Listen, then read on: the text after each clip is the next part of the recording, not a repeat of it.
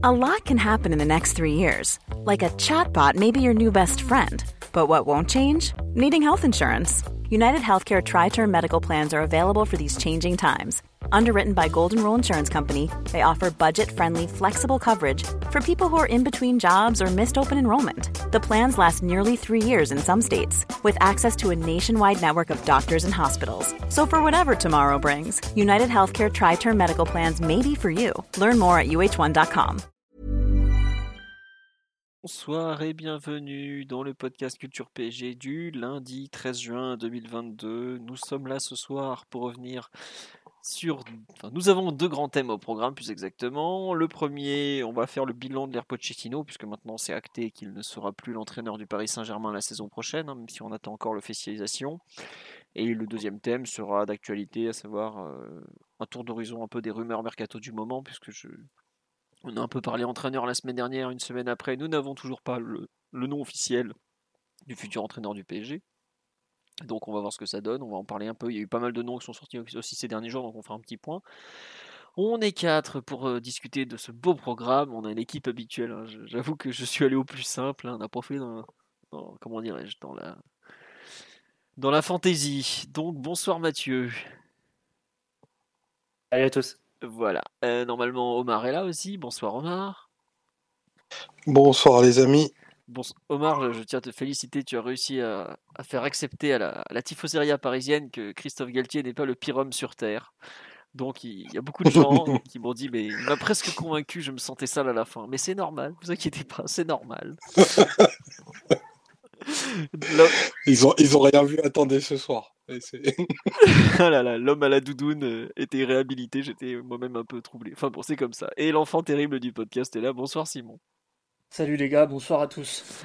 Bonsoir à tous sur, les ah, sur le live. Oh, il y a un grand retour dans les commentaires du live. Bonsoir Niluge, c'est depuis le temps qu'on te demandait de revenir, puisque nous sommes partis de, YouTube vers Twitch. Donc on a perdu certains, mais on est content de vous retrouver. Euh, merci à Seten et enfin voilà quoi. Très joli pseudo pour les subs sur, euh, sur Twitch. J'espère que vous êtes en forme parce que nous sommes deux à avoir pour une fois mangé avant le podcast parce qu'on se dit ça pourrait durer longtemps. Donc vous savez ce que ça veut dire. À demain matin pour les derniers. Qui seront encore là à la fin. Mais en tout cas, on va attaquer tout de suite le bilan de Pochettino, puisque 18 euh, mois euh, sur le banc du PSG qui vont s'arrêter très prochainement. Il faut que les deux parties, enfin les deux, Pochettino et le PSG étaient plus ou moins d'accord pour dire qu'il fallait s'arrêter à l'issue de la saison, malgré ces, nombreuses déclarations rappelant qu'il a un an de contrat. Mais il faut encore qu'ils se mettent d'accord sur la, rupture, euh, enfin le montant de l'indemnité, puisqu'on sait que c'est évalué autour de 15 millions d'euros. Après, les deux parties peuvent négocier, ne pas tout payer, etc. etc. Mais Toujours est-il que l'air Pochettino va donc s'arrêter. Son dernier match aura été la réception du FC Metz où il aura été sifflé une dernière fois par le Parc des Princes. Il n'aura même pas finalement fait de tour d'honneur après son titre de champion de France, qui restera quand même son premier titre de champion dans sa carrière d'entraîneur, puisque l'année dernière, le Trophée des Champions en janvier, quelques semaines après son arrivée, était son premier titre d'entraîneur tout court, la Coupe de France son deuxième. Et ce titre de champion de France est donc le troisième en 18 mois à Paris. Euh, en termes de championnat, donc il a fini deuxième la saison 2020-2021, premier cette saison. Il avait gagné la Coupe de France l'an passé, il ne l'a pas gagné cette saison puisque le PSG été éliminé en Coupe de France par le Nice d'un certain Christophe Galtier, dont on reparlera peut-être dans cette émission. Euh, le trophée des champions, le premier contre Marseille avait été gagné 2-1 à Bollard et le second contre Lille en août dernier en Israël. Euh, euh, c'était peut-être encore le 31 juillet, enfin bref, peu importe, avait été perdu 1-0 contre Lille. Voilà en termes de résultats. En France, en Ligue des Champions, première année, il est allé jusqu'en demi-finale de Champions League. Il a perdu contre Manchester City 2-1 au Parc des Princes, 2-0 chez eux. Et cette saison, nous nous sommes arrêtés dès les huitièmes de finale. Victoire 1-0 au Parc des Princes contre le Real, défaite 3-1 à Madrid. Terminé bonsoir, fin de la saison le 9 mars. Voilà. Euh, sur la dit il a offert un titre à Gourvenac. Il en a même. Euh, oui, c'est vrai que la coupe. Euh, j'ai trophée des champions. Il a offert effectivement un titre à Gourvenac. Et Gourvenac avait quand même gagné des titres avant. Il a quand même gagné la Coupe de France avec Guingamp, si je ne m'abuse. Donc c'est même pas son plus beau titre. Il hein, faut quand même le, rappeler. Messieurs, le ressenti général sur ce bilan de Pochettino PSG, sur cette fin d'air, qui veut se lancer? Où je fais le, le, le, le, bout du licenciement, encore une fois. Tu, es le, tu vas faire l'office de procureur, je pense, Philo. Bah écoutez, euh, il était temps que ça s'arrête. Hein. On peut y aller par quatre chemins. Il fallait terminer la chose. Hein. La bête était presque morte. Elle se, elle se trimballait jusqu'à chaque conférence de presse en nous expliquant son mal-être à Paris, en nous expliquant que ça à l'époque c'était jamais de sa faute. Allez, terminé. Vraiment, on me dit sur live quelle déception ce mandat. Ouais, franchement, euh, sans vouloir. Euh, C'est un peu ça, le mot qui revient, c'est déception. Euh, en fait, c'est marrant, c'est qu'après, bon, après euh, qui c'est le premier coach QSI, il n'y avait rien à dire, voilà, terminé.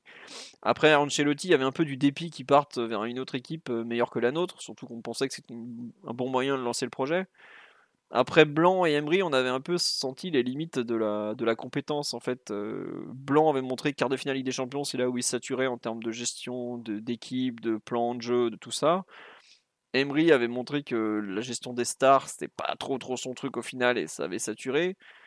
Tourelle avait montré des, des hauts, des très hauts et des très bas, mais avait montré un peu de sa personnalité pendant ce, ce mandat. Il, voilà, Pochettino, on sort du mandat, 18 mois ça a été mièvre au possible. Sa personnalité, il est passé. enfin, je sais même pas quoi dire de sa personnalité. Quoi. Le, la personne qui avait été annoncée, la personne qu'on a vue pendant 18 mois, c'est tout et son contraire. Quoi.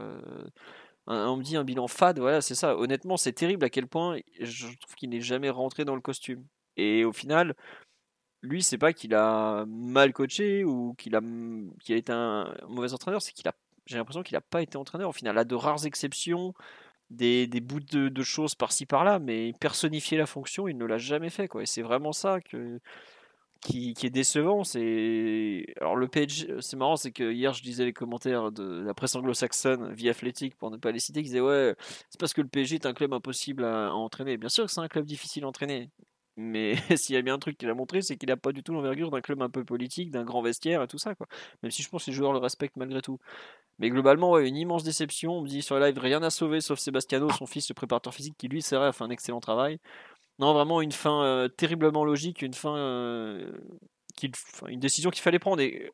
C'est comme Unai au bout de ses deux ans de contrat. Si les deux parties arrivent à la conclusion que c'est plus possible, ça veut quand même dire que lui-même, il savait bien qu'il n'était pas il avait perdu la flamme, quoi, où il se sentait pas en mesure d'être, euh, de donner plus. Donc, vraiment une immense déception ce passage en général en termes de temps de jeu, de, temps de, jeu, de, qualité de jeu, de, de tout, de jeunes, d'intensité, des promesses qui avaient été faites, du, le fameux gagner avec style. Je cherche encore le style.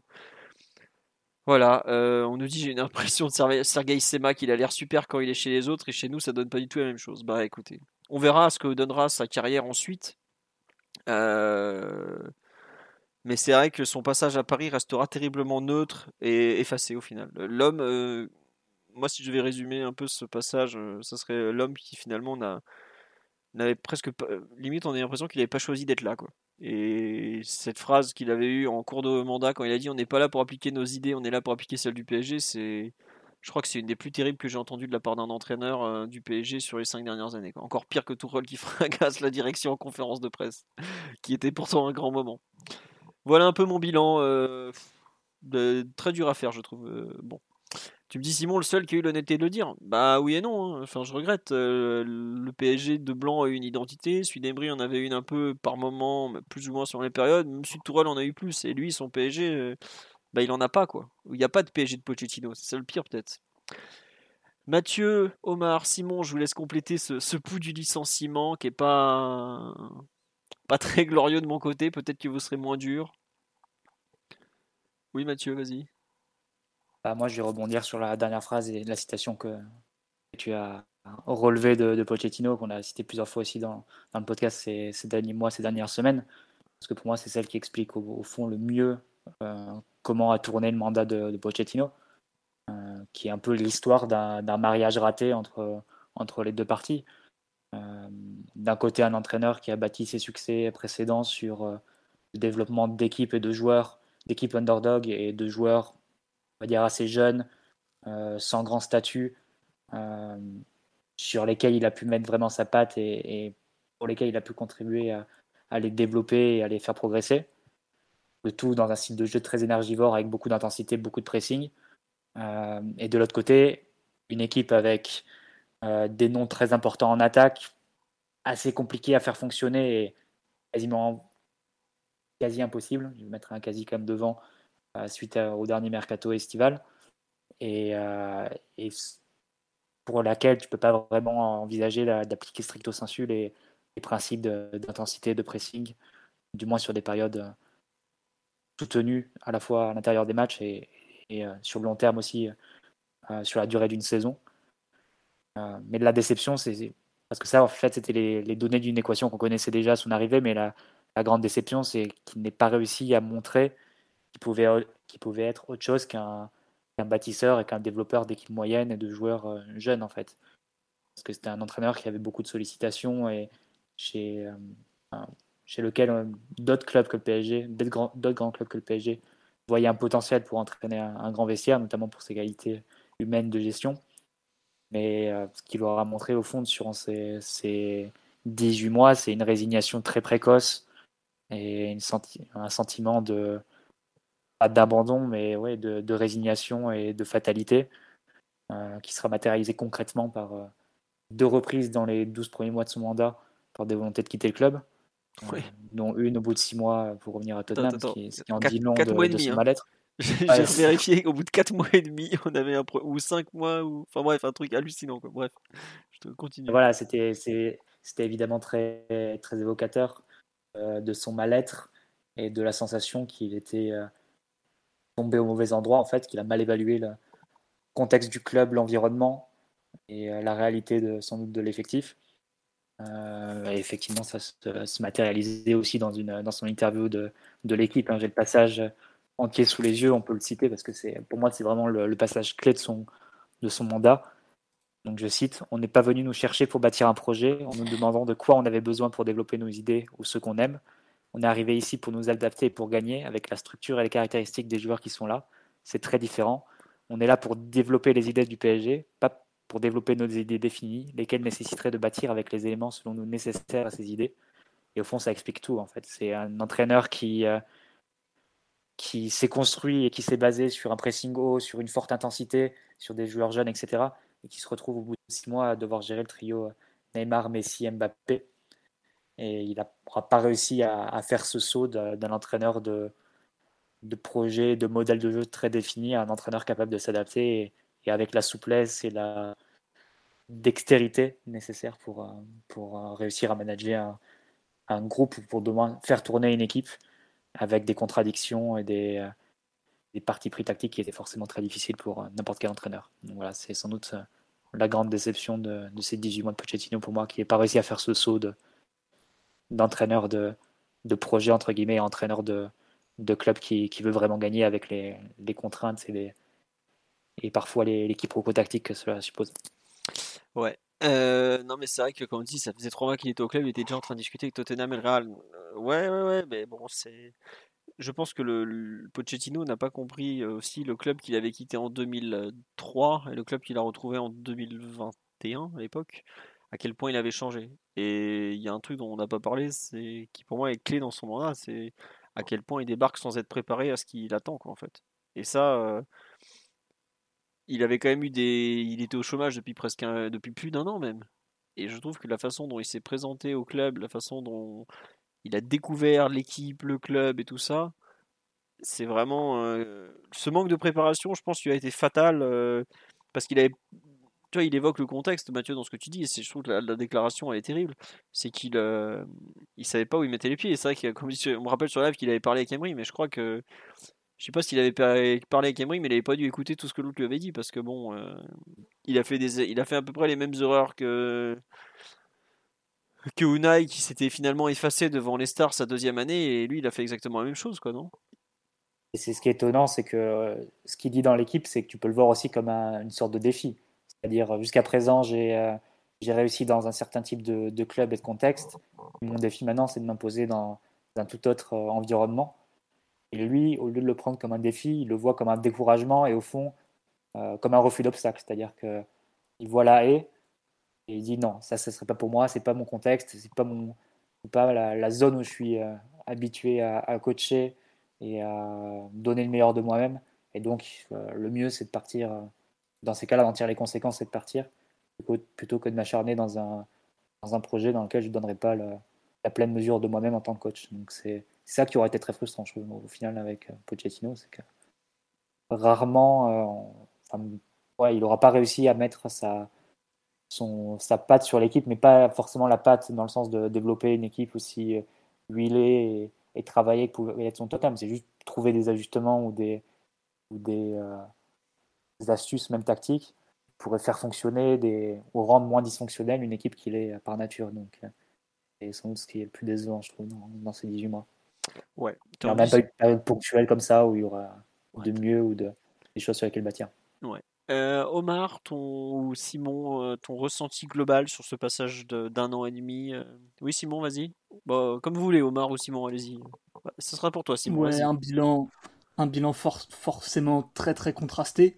Pour certains, extrêmement décevant. Pour d'autres, tout simplement passable avec un ensemble de, hauts et de bas. Après, il y a quand même tout un contexte à, prendre en compte au moment où il arrive en cours de saison.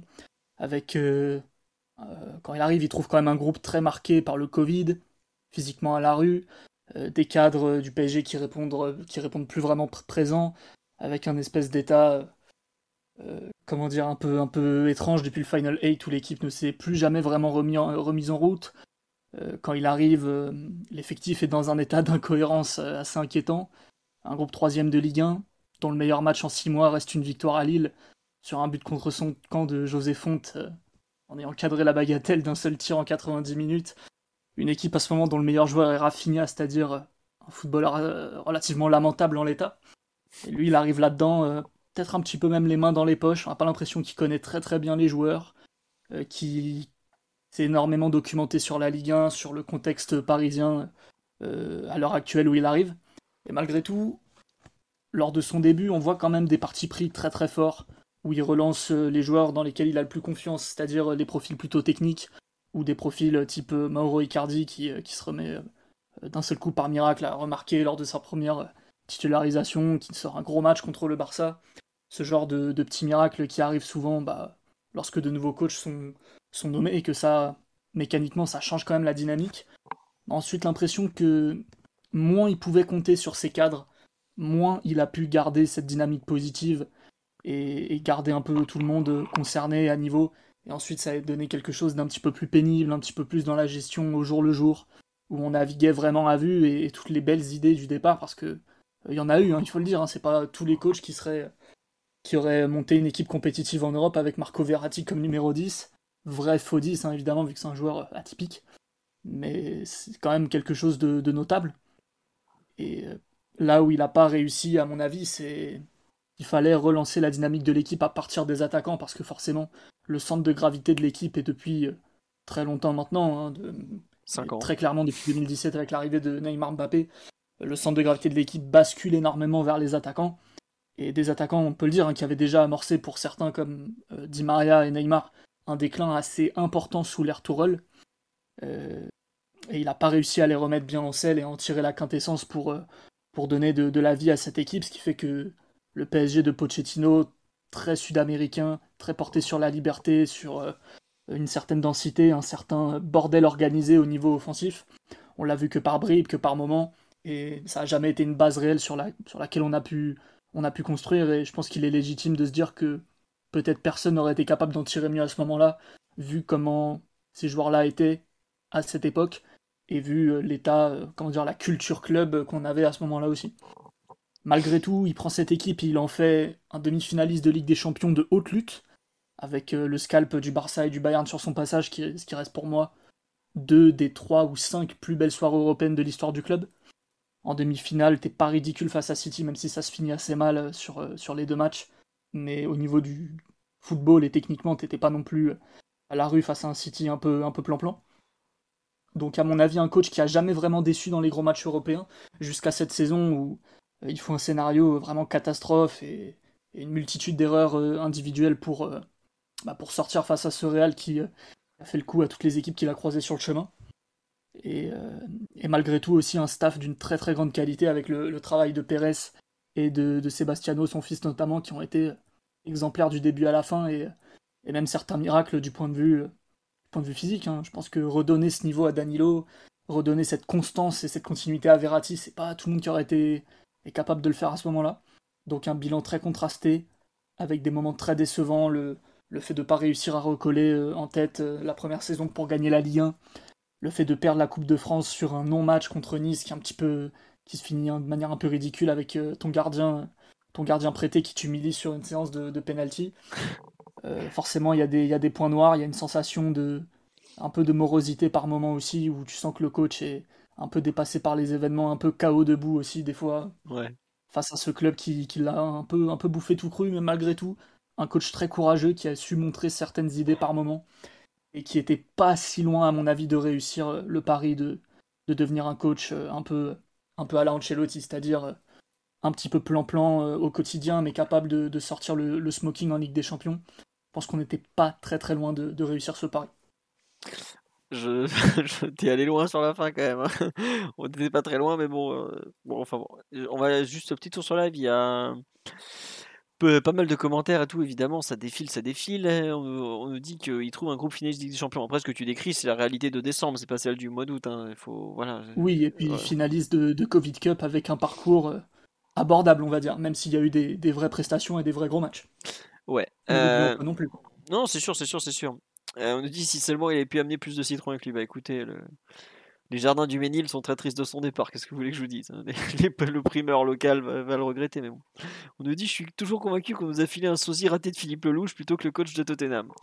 Bah c'est sûr qu'en matière de football, on est plus avec Philippe Lelouch qui ronfle sur le banc de touche qu'avec le Pochettino de Tottenham. Il n'y a pas de doute quoi.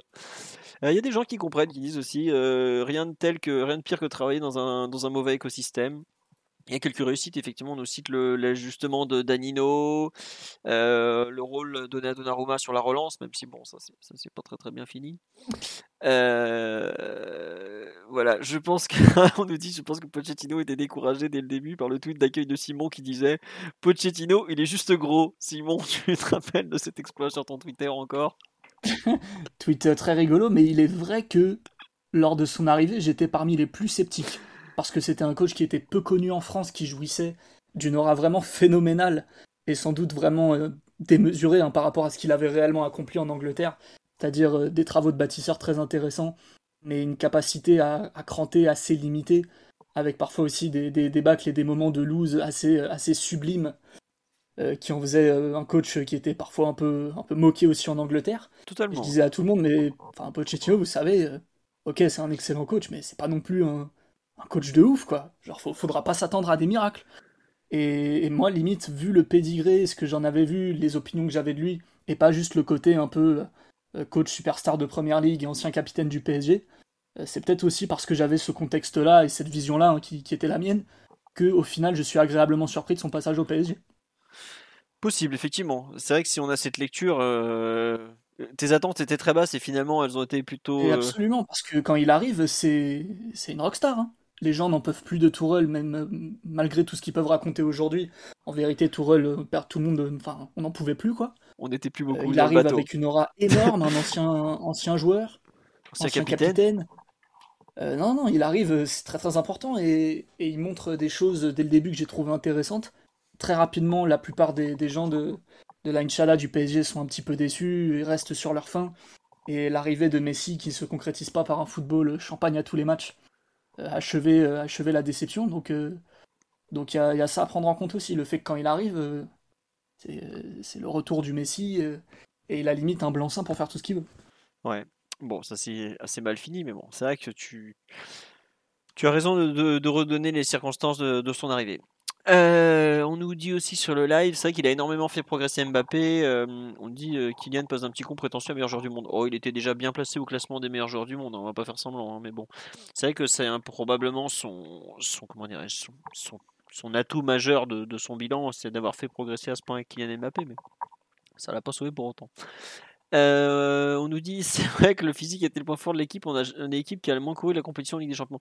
Après, on parle pas de, faire courir des gens. On parle du fait que Sebastiano Pochettino a redonné une, une densité euh, physique, réduit le nombre de blessures musculaires notamment sur les joueurs du PSG quand ils sont au PSG. Il faut bien préciser parce que le PSG se récupère un nombre de blessés en compétition internationale absolument hallucinant.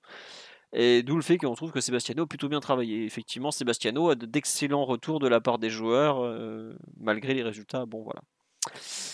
Euh, on nous dit merci pour PSG Bayern, tout le reste dehors. Euh, voilà. La gestion des jeunes en général, ouais, pour moi, c'est un des gros points faibles, mais bon, ça, j'ai même pas eu le temps d'en parler. Euh, Omar, pour te laisser un peu compléter euh, ce ressenti général et enchaîner sur aussi ce qu'il a, ce qu'il a pu réussir de bien, même si on a un peu donné déjà des éléments. Euh, Bah, c'est un peu c'est un peu contrasté parce qu'en effet, pour rebondir sur ce que disait Simon, moi j'étais plutôt euh, des ravis de son de son arrivée parce que je je le voyais comme une espèce de connexion entre le, le PSG que j'ai pu connaître, euh, c'est-à-dire euh, quelqu'un qui incarnait des, des vertus de de combat, un certain exotisme et une équipe était pas trop mal et euh, peut-être un chaînon manquant vers entre l'histoire passée et le futur du club, c'est-à-dire un rayonnement plus international, un coach qui a une expérience solide en, en, première ligue et sa compétitivité, et un besoin de, confirmer la, la, belle épopée européenne qu'il a pu connaître avec un club euh, de loser absolu, hein, il faut le dire. Hein. Tottenham, c'est probablement le, club qui incarne le moins la gagne du monde et, l'avoir amené en, finale de Champions League est une performance euh, assez, assez colossale. Donc, euh, en partant de ce postulat-là, je me disais, ben, c'est peut-être le bon homme au bon moment. Et, euh, les débuts de, de, Pochettino, qui je pense sont peut-être les plus intéressants, même si rapidement, durant sa période d'essai, il a voulu y mettre fin euh, ont été euh, celles qui, je trouve, euh, stylistiquement, ont été les, les plus abouties. Il y a eu en effet un peu de, un peu de tâtonnement, par, je pense, pas méconnaissance de l'effectif, mais plutôt par fantasme de, de l'effectif, en voulant faire une, une, équipe qui avait une approche, on en a déjà parlé, quasiment révolutionnaire, qui avait mis l'organisation complètement en dehors euh, du, du, spectre des joueurs, une liberté totale pour au moins six joueurs sur le terrain, et ça a donné des, des, moments avec des pics de performance qui ont été très très très élevés, et, et plusieurs matchs historiques dans, dans l'histoire euh, récente, et je dirais même dans l'histoire générale ouais. totale européenne du club. On gagnera pas souvent euh, 4-1 au, au Camp Nou. On gagnera pas souvent euh, au stade du Bayern, euh, comme ça a pu être fait dans les 4-5 premiers mois de, mandat de, de. C'est des performances qui passent complètement à l'as. Euh, désormais, parce qu'en effet, ben, on y reviendra sur cette deuxième période-là, mais au bout de, de 3-4 mois, la question ne se posait pas de savoir si Pochettino était l'homme de la situation, même s'il y avait déjà eu des flirts assez poussés avec, euh, avec Manchester United à ce, à ce moment-là, qui ont été véridiques, avérés, vérifiés, bien que, bien que démentis. Mais euh, moi, je me souviens m'être posé la question à, tel point il a vite eu envie de partir s'il n'avait pas été le témoin d'actes délictueux, voire mafieux au sein du club. Je me suis dit, attends, un, un, coach qui avait déjà matérialisé dans plusieurs interviews entre 2016 et 2017 que le PSG était plus qu'un objectif pour lui, un rêve, qui arrive à toucher ce rêve euh, en, en, décembre 2020. Ouais et qui au bout de, de, de, de, 90 jours se dit déjà non en fait c'est c'est ni l'endroit c'est c'est pas du tout l'endroit où je veux être et c'est peut-être pas la vision du métier que j'ai c'était un peu trop gros pour être vrai ça s'est confirmé.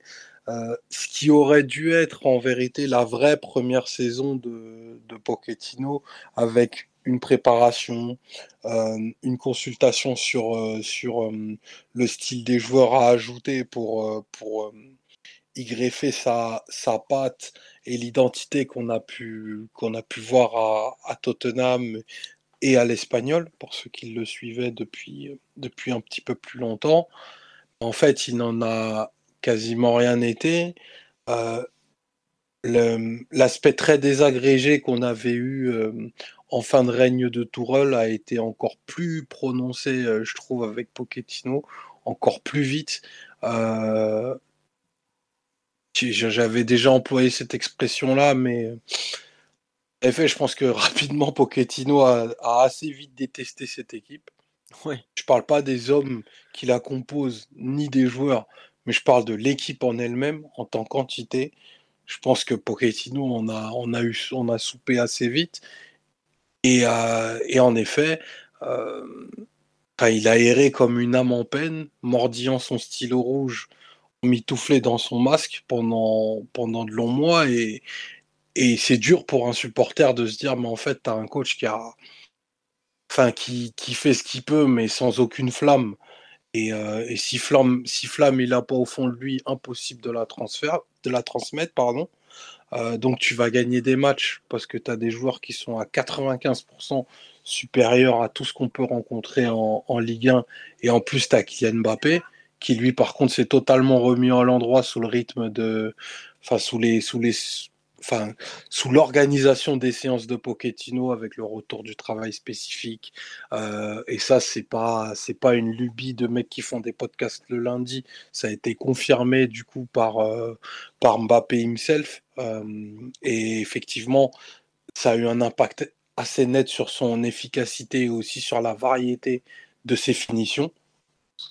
Et, euh, et, au final, on a cette fin de, cette fin de mandat qui est absolument terrible, d'un qui est totalement rejeté euh, par, sa, par sa base de supporters, alors que c'est une, c'est un joueur important de l'histoire du club, mine de rien, un capitaine, euh, un coach qui a connu, bah, c'est ce qu'on se disait, deux, trois des plus grands succès de l'histoire européenne du club, qui part dans un anonymat pire que ça. Assourdissant. Pas que, que, Pire que ça, Omar. Non, mais ouais. ouais le rejet, c'est. C'est du rejet. Ouais, hein. c'est un rejet. Ouais. ouais non, mais N'importe qui à sa place, ce serait mieux. C'était un peu ce qu'on a entendu. Oui, ouais, on, on l'a entendu. Et c'est sûr qu'il n'y a pas. Autant, autant sa patte n'a pas été imprimée, autant le dégoût et le rejet fait qu'il serait peut-être même pas le bienvenu demain au parc euh, s'il voulait venir voir un match avec son fils euh, Sebastiano, qui est un grand fan euh, du club. Il y avait toutes les, toutes les raisons pour que ça fitte. Euh, je pense qu'il y a un amour véritable de Pochettino et sa famille pour, pour cette ville, pour que ce club représente. Mais force est de constater que même si on regarde le, le travail de façon macro ou micro, la sentence est assez irrévocable, pardon. Ça n'a pas marché. Et, euh, et, très honnêtement, moi, ça me. Enfin, je trouve ça, je trouve ça triste je trouve ça triste, tu vois, parce que parce qu'il y avait tout pour que ce soit enfin, vraiment le, le, pont entre, entre deux PSG et celui qui aurait peut-être dû, pu nous, nous renouer à, certains succès auxquels on, aspire tant sur la scène européenne. Quoi. Donc voilà, sentiment, sentiment mitigé pour, pour cet honnête homme qui a une bonhomie très importante. Euh, je vous invite à aller voir son compte Instagram pour voir à quel point c'est un mec avec qui on aimerait passer des soirées. Mais au-delà de ça, euh, c'est vraiment dommage, Maurice. C'est vraiment dommage, Maurice. Quelle belle conclusion. Euh, non, c'est vrai, qu'il y a beaucoup de gens qui taclent sa communication dans le live et c'est vrai que très défaillante. Quand 15 jours après son arrivée, il nous explique que son rêve c'est d'entraîner le Real Madrid, ça passe pas trop quand même, quoi et l'espèce de bloc de glace qu'il a été pendant un an et demi, avec des analyses des fois hors sol. Euh, enfin, c'est il a eu des positions qui sont impossibles à tenir. C'est quelque chose qui est assez vite revenu dans le live, c'est le, par exemple la qualité de jeu en Ligue 1 dont on a parlé, comme quoi c'était euh, c'était nul la plupart du temps. On va pas y aller par contre, c'était nul. Et à la fin des matchs, tu t'expliques, on a fait un bon match, on a fait ci, on a fait ça, en répétant toujours les mêmes phrases bateau. Et ce moment, je me souviens qu'on avait eu le débat il y a, au, début, j'avais dit au bout de trois, au bout de trois matchs, mais vous savez, euh, certains disaient ouais c'est cool au moins comme ça il n'y a pas de polémique. Je fais ouais mais au bout d'un moment il va se couper tout le monde à faire ça, parce qu'à force de balancer des phrases que personne n'a envie d'entendre, plus personne va vouloir les entendre et c'est lui qui va être rejeté. Et c'est exactement ce qui s'est passé, c'est que, et eh ben à la fin, ces, ces phrases prémâchées qui correspondent à aucune réalité, parce que je sais pas où il a vu quand on faisait des bons matchs, hein, enfin il les voit mieux que nous, il sait exactement ce qui se passe, il les revoit encore plus que nous. Et on va pas lui faire, il sait très bien ce qu'il y a dedans. Quoi. Au final, il s'est coupé peu à peu d'un peu de, toute la base, comme tu dis Omar, ce qui, était quand même une très belle histoire. Il était très espéré, très attendu. Il arrive avec euh, plein plein d'amour, j'ai envie de dire. Et finalement, c'est terrible aujourd'hui à quel point il est dans une situation de rejet en, en quoi 16 mois, 17 mois comme dit sur live, rarement autant détester un coach. C'est terrible, surtout parce que je pense que dans ceux qui le détestent aujourd'hui, beaucoup, il y a probablement des personnes qui étaient ravies de le voir arriver. Quoi. Donc, euh, bon, c'est comme ça. Euh, on nous dit, euh, on le décharge de toute responsabilité. Bah, pas du tout. Hein. Euh, quand on dit qu'il a, qu'il a, pas coaché pendant un an et demi, ou ce que a dit Omar, c'est, on l'a pas du tout déchargé de responsabilité. C'est son rôle de coacher. C'est comme, c'est ça, il l'a pas fait, c'est tout. bon, il y a, on a déjà commencé à partir un peu ce qu'il a réussi bien. Mathieu, dans les, ce qu'il a réussi de bien, tu as des autre chose. Omar a cité les, les deux trois grands matchs européens effectivement moi c'est des trucs que je, sur lesquels je pense qu'il faut garder ça en bon tu as autre chose dans les côtés positifs de, son passage à, Paris malgré tout? Non mais on peut insister encore sur les sur les deux matchs en question puisque c'est la, victoire à Barcelone avec une équipe euh, sans Di Maria sans Neymar faut se rappeler la sinistreuse qui euh, qui avait précédé ce match là avec la nouvelle blessure de Neymar notamment on se disait, oula, quelle équipe on va pouvoir aligner Et souvenez-vous, le match avant contre Nice, on est à domicile, on gagne 2-1 par je ne sais quel miracle, on se le fait mais balader pendant 60 minutes, je crois, de mémoire, un truc hallucinant. On n'était pas très confiant avant d'y aller. Je te laisse compléter quoi. Non mais voilà, et puis en plus tu regardes l'équipe, c'est euh, des couleurs Florenzi, Kurzawa, euh, Takin et les droits, enfin ce genre de choses, Icardi en pointe. C'est vraiment une équipe de, de briques et de qui va gagner sur le terrain du Camp Nou en dominant de façon très nette euh, face à un Barça qui est en plus en reprise, qui est depuis le, début de l'année civile, même à fin décembre, était gagné à peu près tous ses matchs en développant un bon jeu. Donc euh, c'était vraiment un, gros, forcément un match significatif en plus pour ce que ça représentait face au Barça, euh, avec tout l'historique qu'on a avec ce club. Et puis évidemment le match euh, à Munich, notamment pour le parti pris tactique, de jouer face au Bayern de Flick, hyper agressif, une, une, machine à marquer des buts. et sa défense vraiment toujours en avançant, etc avec quatre attaquants, Di Maria, Neymar, Draxler, Mbappé. Euh, le tout avec Diallo et Dagba sur les couloirs et, et, euh, Baker qui rentre à la mi-temps, il me semble, ou, en cours de jeu. Problème, euh, problème de. Comment dirais-je Problème. De... On dirait que les intestins de l'Abdou avaient lâché une nouvelle fois. C'est ça. Et voilà, donc c'est un match forcément très marquant pour le parti pris qui avait été celui de Pochettino. On a revu ensuite au retour il y a un match qui, qui passe un peu sous silence parce que on le perd et on se qualifie euh, comme ça, mais euh, la première mi-temps face au Bayern, elle est magnifique. La première mi-temps face à City en demi-finale, c'est un très haut niveau de jeu, pareil, sur, le même, la même veine d'un football très technique, très libre, où euh, Verratti, Neymar, Di Maria, Mbappé se, se rapprochent les uns des autres. C'est-à-dire qu'ils n'occupent pas chacun une zone à un endroit du terrain, mais ils vont s'organiser autour du ballon les uns en fonction des autres et, laisser ensuite libre cours à leur intuition. Et, ça donne des séquences techniques assez vraiment belles à voir. C'est vrai qu'on n'a jamais pu construire sur la durée sur, euh, sur ces situations-là. Je pense que Simon l'a un peu évoqué tout à l'heure, le progressif déclin, la perte de forme de Di Maria et, Neymar. On sait que euh, rapidement, ça n'a pas été des, joueurs sur lesquels on a pu s'appuyer. Et globalement, le, mandat de Pochettino, s'est tourné vers une dépendance ultra marquée euh, envers Mbappé, euh, d'abord par ses buts et, par sa prise de profondeur, etc. Puis cette saison aussi dans, dans le jeu, avec toutes les passes décisives qu'il a, qu'il a pu faire et, l'importance qu'il a pu prendre aussi dans les combinaisons, dans, dans le jeu en remise, etc. Donc c'est à la fois mettre à, son crédit d'avoir su utiliser le, maximum de Mbappé et sans doute de l'avoir fait progresser, de l'avoir fait travailler sur ses points forts, de l'avoir fait reprendre confiance devant le but parce qu'il sortait une année 2020 un peu difficile. Difficile dans les standards de Mbappé, j'entends évidemment.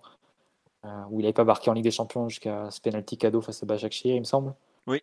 Euh, ce genre de, situation. Donc c'est à la fois à mettre à son crédit, mais dans l'autre sens, c'est vrai que l'équipe euh, n'avait pas beaucoup d'autres alternatives, et y compris après l'arrivée de Messi. Il a sans doute plus embarrassé que autre chose, et, d'ailleurs tu le vois bien quand tu quand tu relis son interview à l'équipe, j'y reviens. Il y a un autre passage qui a été rarement relevé, mais où il, dit, je cite, cet été d'autres types de joueurs sont arrivés, ils vont peut-être t'obliger à prendre plus de temps pour mettre en place le style que tu ambitionnes, ou si ça se trouve, tu ne l'atteindras jamais.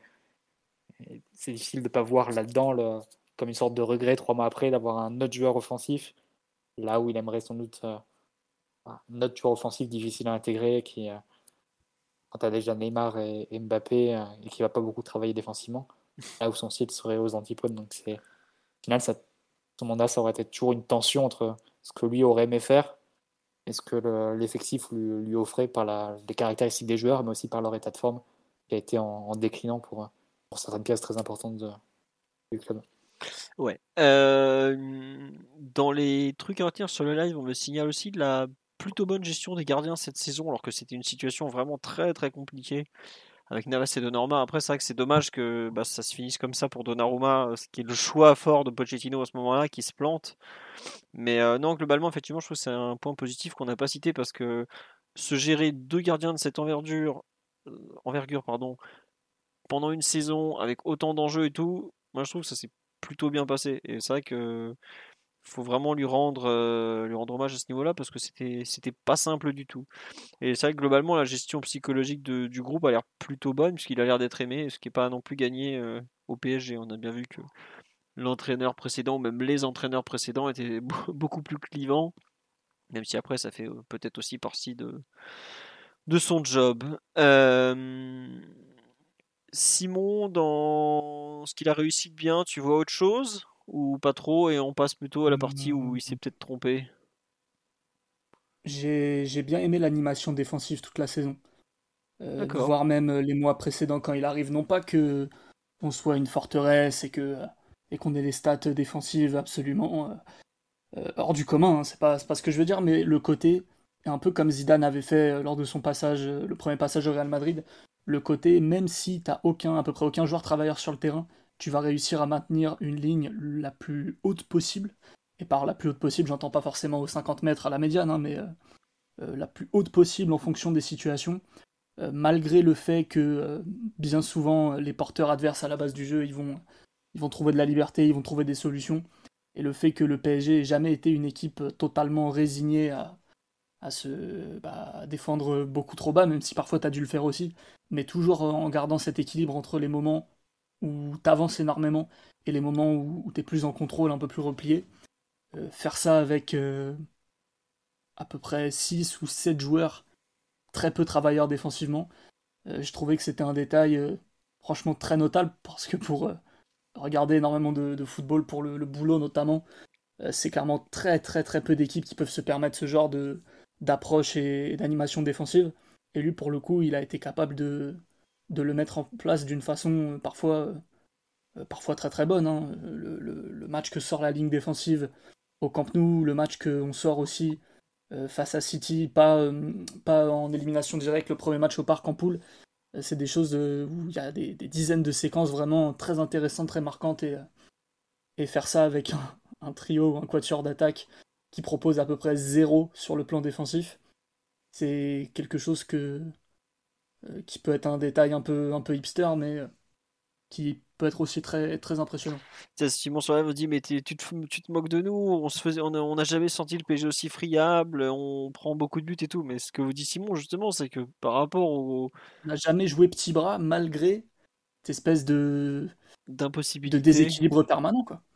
Oui voilà c'est ça, c'est qu'en fait ce que dit Simon c'est que le courage entre guillemets de, défendre comme ça parce qu'on défend à 7 c'est à son crédit plutôt que d'accepter euh, certaines choses euh, entre guillemets de, de, redescendre le plus bas possible pour ensuite jouer le contre parce que c'est la, facilité après c'est sûr que c'est très très très, c'est même impossible à animer défensivement. Défendre à 7 en 2022 c'est un truc euh, c'était un truc il y a déjà il y a 5 ans avec euh, Neymar, Cavani et Mbappé plus jeune, on n'arrivait pas à l'animer alors que Cavani défendait quand même un peu plus que les trois qu'on a aujourd'hui.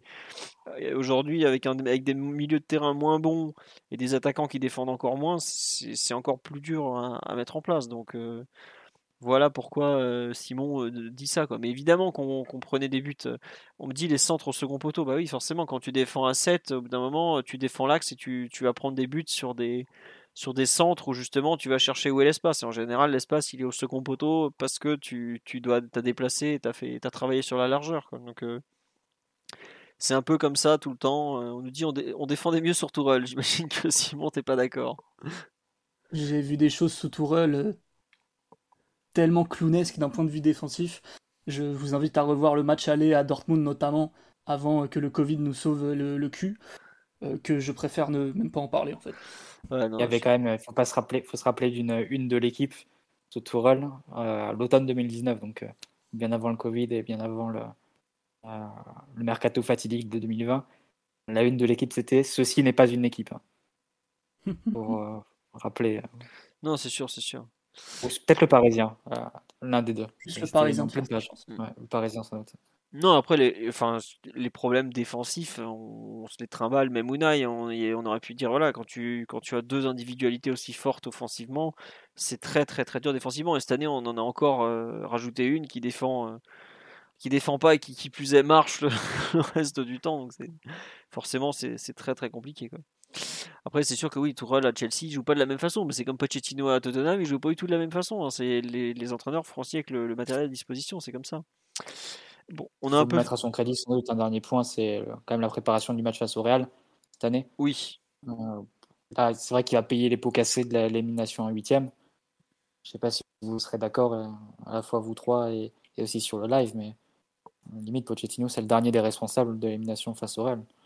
Parce que son équipe a été supérieure euh, collectivement à Madrid pendant 150 minutes sur 180. Et, ensuite, il y a un enchaînement d'erreurs et individuelles. Puis ensuite, l'équipe qui, qui, euh, qui se prend un tourbillon émotionnel. euh, dans lequel l'entraîneur, enfin, l'influence de l'entraîneur est forcément minime. Enfin, tu peux pas, t'as pas de temps mort, tu peux pas couper le jeu et, et, re- et remobiliser tout le monde. Quand ça t'arrive, c'est très difficile de- d'en sortir. On l'a encore vu avec, euh, avec Manchester City face au Real, qui est sans doute Manchester City, l'équipe la mieux préparée euh, en Europe en termes de contrôle de, des rencontres, contrôle du rythme, contrôle du ballon, contrôle de la possession. Et quand tu es pris dans le tourbillon, tu t'en sors pas. hein. C'est entre le sur les, entre les deux buts de- du Real, euh, qui marque dans, le, dans les arrêts de jeu face à City pour, euh, pour gagner la double confrontation. City fait, je pense, une seule passe en dehors de l'engagement, des deux engagements. ouais, je crois Donc que c'est ça. Et c'est City, hein, et c'est l'équipe. euh, L'équipe du roi fois, de la passe, C'est ça, c'est ça. Donc euh, quand ça t'arrive, c'est quasiment impossible à, renverser ce genre de, de situation avec tourbillon. Donc euh, voilà, au moins le mettre à, à son crédit la, la préparation des matchs face, face au Real cette année. Parce qu'il faut quand même dire que durant les 14 matchs qu'il aura eu à diriger euh, au PSG en Ligue des Champions, il y en aura quand même eu 10 face à City, Real, Barça et Bayern. Il n'y a pas eu non plus les, défis les plus, euh, évidents. Et les quatre autres, c'est deux face à Bruges et deux face à Leipzig, des équipes qui nous avaient mis déjà en difficulté les saisons précédentes. Donc, euh, Mm. c'est, euh, il a aussi eu un calendrier un peu plus, un peu plus ardu que, Que la ses prédécesseurs, faut le dire. Et non, sur live me dit ouais contre le Real, il a raté son changement avec la rentrée de Gay. Euh, faut pas oublier que Pareil. forcé. ouais voilà Paredes joue, pour Paredes, ouais, ouais, il joue sur une jambe et puis tu regardes le banc de touche, tu fais rentrer Herrera ou non même pas Herrera, il devait avoir conjonctivite ou ou Il autre en chose. tribune. Il, ouais, il était bien là. Il, il devait être au micro de la Cadena Copé d'ailleurs. Mais euh, pas pour rien que Gay avait perdu sa place avec Pochettino. Hein. C'est que Danilo lui était passé devant euh, sur l'un des ajustements d'ailleurs de, Mm. de Pochettino, euh, qui est sans doute la, la seule fois dans la saison où tu as eu l'impression qu'il avait trouvé un, un truc. même si Monsieur Martinelli avait critiqué Non, bien sûr, bah, moi j'étais très sceptique. donc, je euh, sais, je Forcément, je, donne d'autant plus de crédit pour avoir réussi à faire tourner une équipe avec Danilo dans ce rôle de relayeur droit. Ça, je croyais pas une seule seconde. Tu Ouais, prends pas 10 ça, à la patates par an pour à rien. Brest, je crois. Tu prends pas 10 patates par an, bah non, et puis un barbecue ça, vous- ça coûte cher, hein, avec l'augmentation du prix du gaz en plus, donc je vous, laisse- je vous laisse imaginer. non, mais puis sérieusement, oui, on me l'a signalé effectivement sur le live, le- la bonne utilisation de Danilo, et effectivement, euh, on cite beaucoup Mbappé parmi les joueurs qui ont, en fait, dans ce qui n'a pas marché, moi je trouve qu'il y a par exemple il y a un, un nombre de joueurs hallucinants qui sont en sous-performance. Mais pour le coup, il y en a certains où il faut reconnaître son travail. Mais Mbappé, forcément, c'est l'évidence. Euh, Danilo, qui, même si Tourelle avait finalement euh, fait ce que un peu en avance le fait de le mettre en défense centrale. Euh, voilà. Nuno Mendes notamment, qui pour moi a fait de vraies bonnes choses avec Pochettino. Voilà. Euh, bon après le reste, enfin je, vais en, parler après. Mais il, a, il y a quelques joueurs avec lesquels je trouve qu'il a, il, a bien travaillé, il a fait des bonnes choses malgré tout. Et barbecue au gaz, j'y peux rien. On est en Angleterre, euh, il y en a pas mal qui font au gaz ici. C'est un peu la culture anglo-saxonne. Je, suis désolé les enfants. Mais bon, toujours est-il que globalement, ce qu'il a réussi de bien, c'est là où on se rend compte, quand on en parle, hein, c'est un peu des coups en fait. La continuité, on voit que en fait, sur la continuité, c'est l'échec. Et sur certains coups, il a, très très bien réussi en fait. Euh, Mathieu, tu as parlé de la préparation des deux matchs contre le Real. Omar, tu as parlé des grandes rencontres de Coupe d'Europe.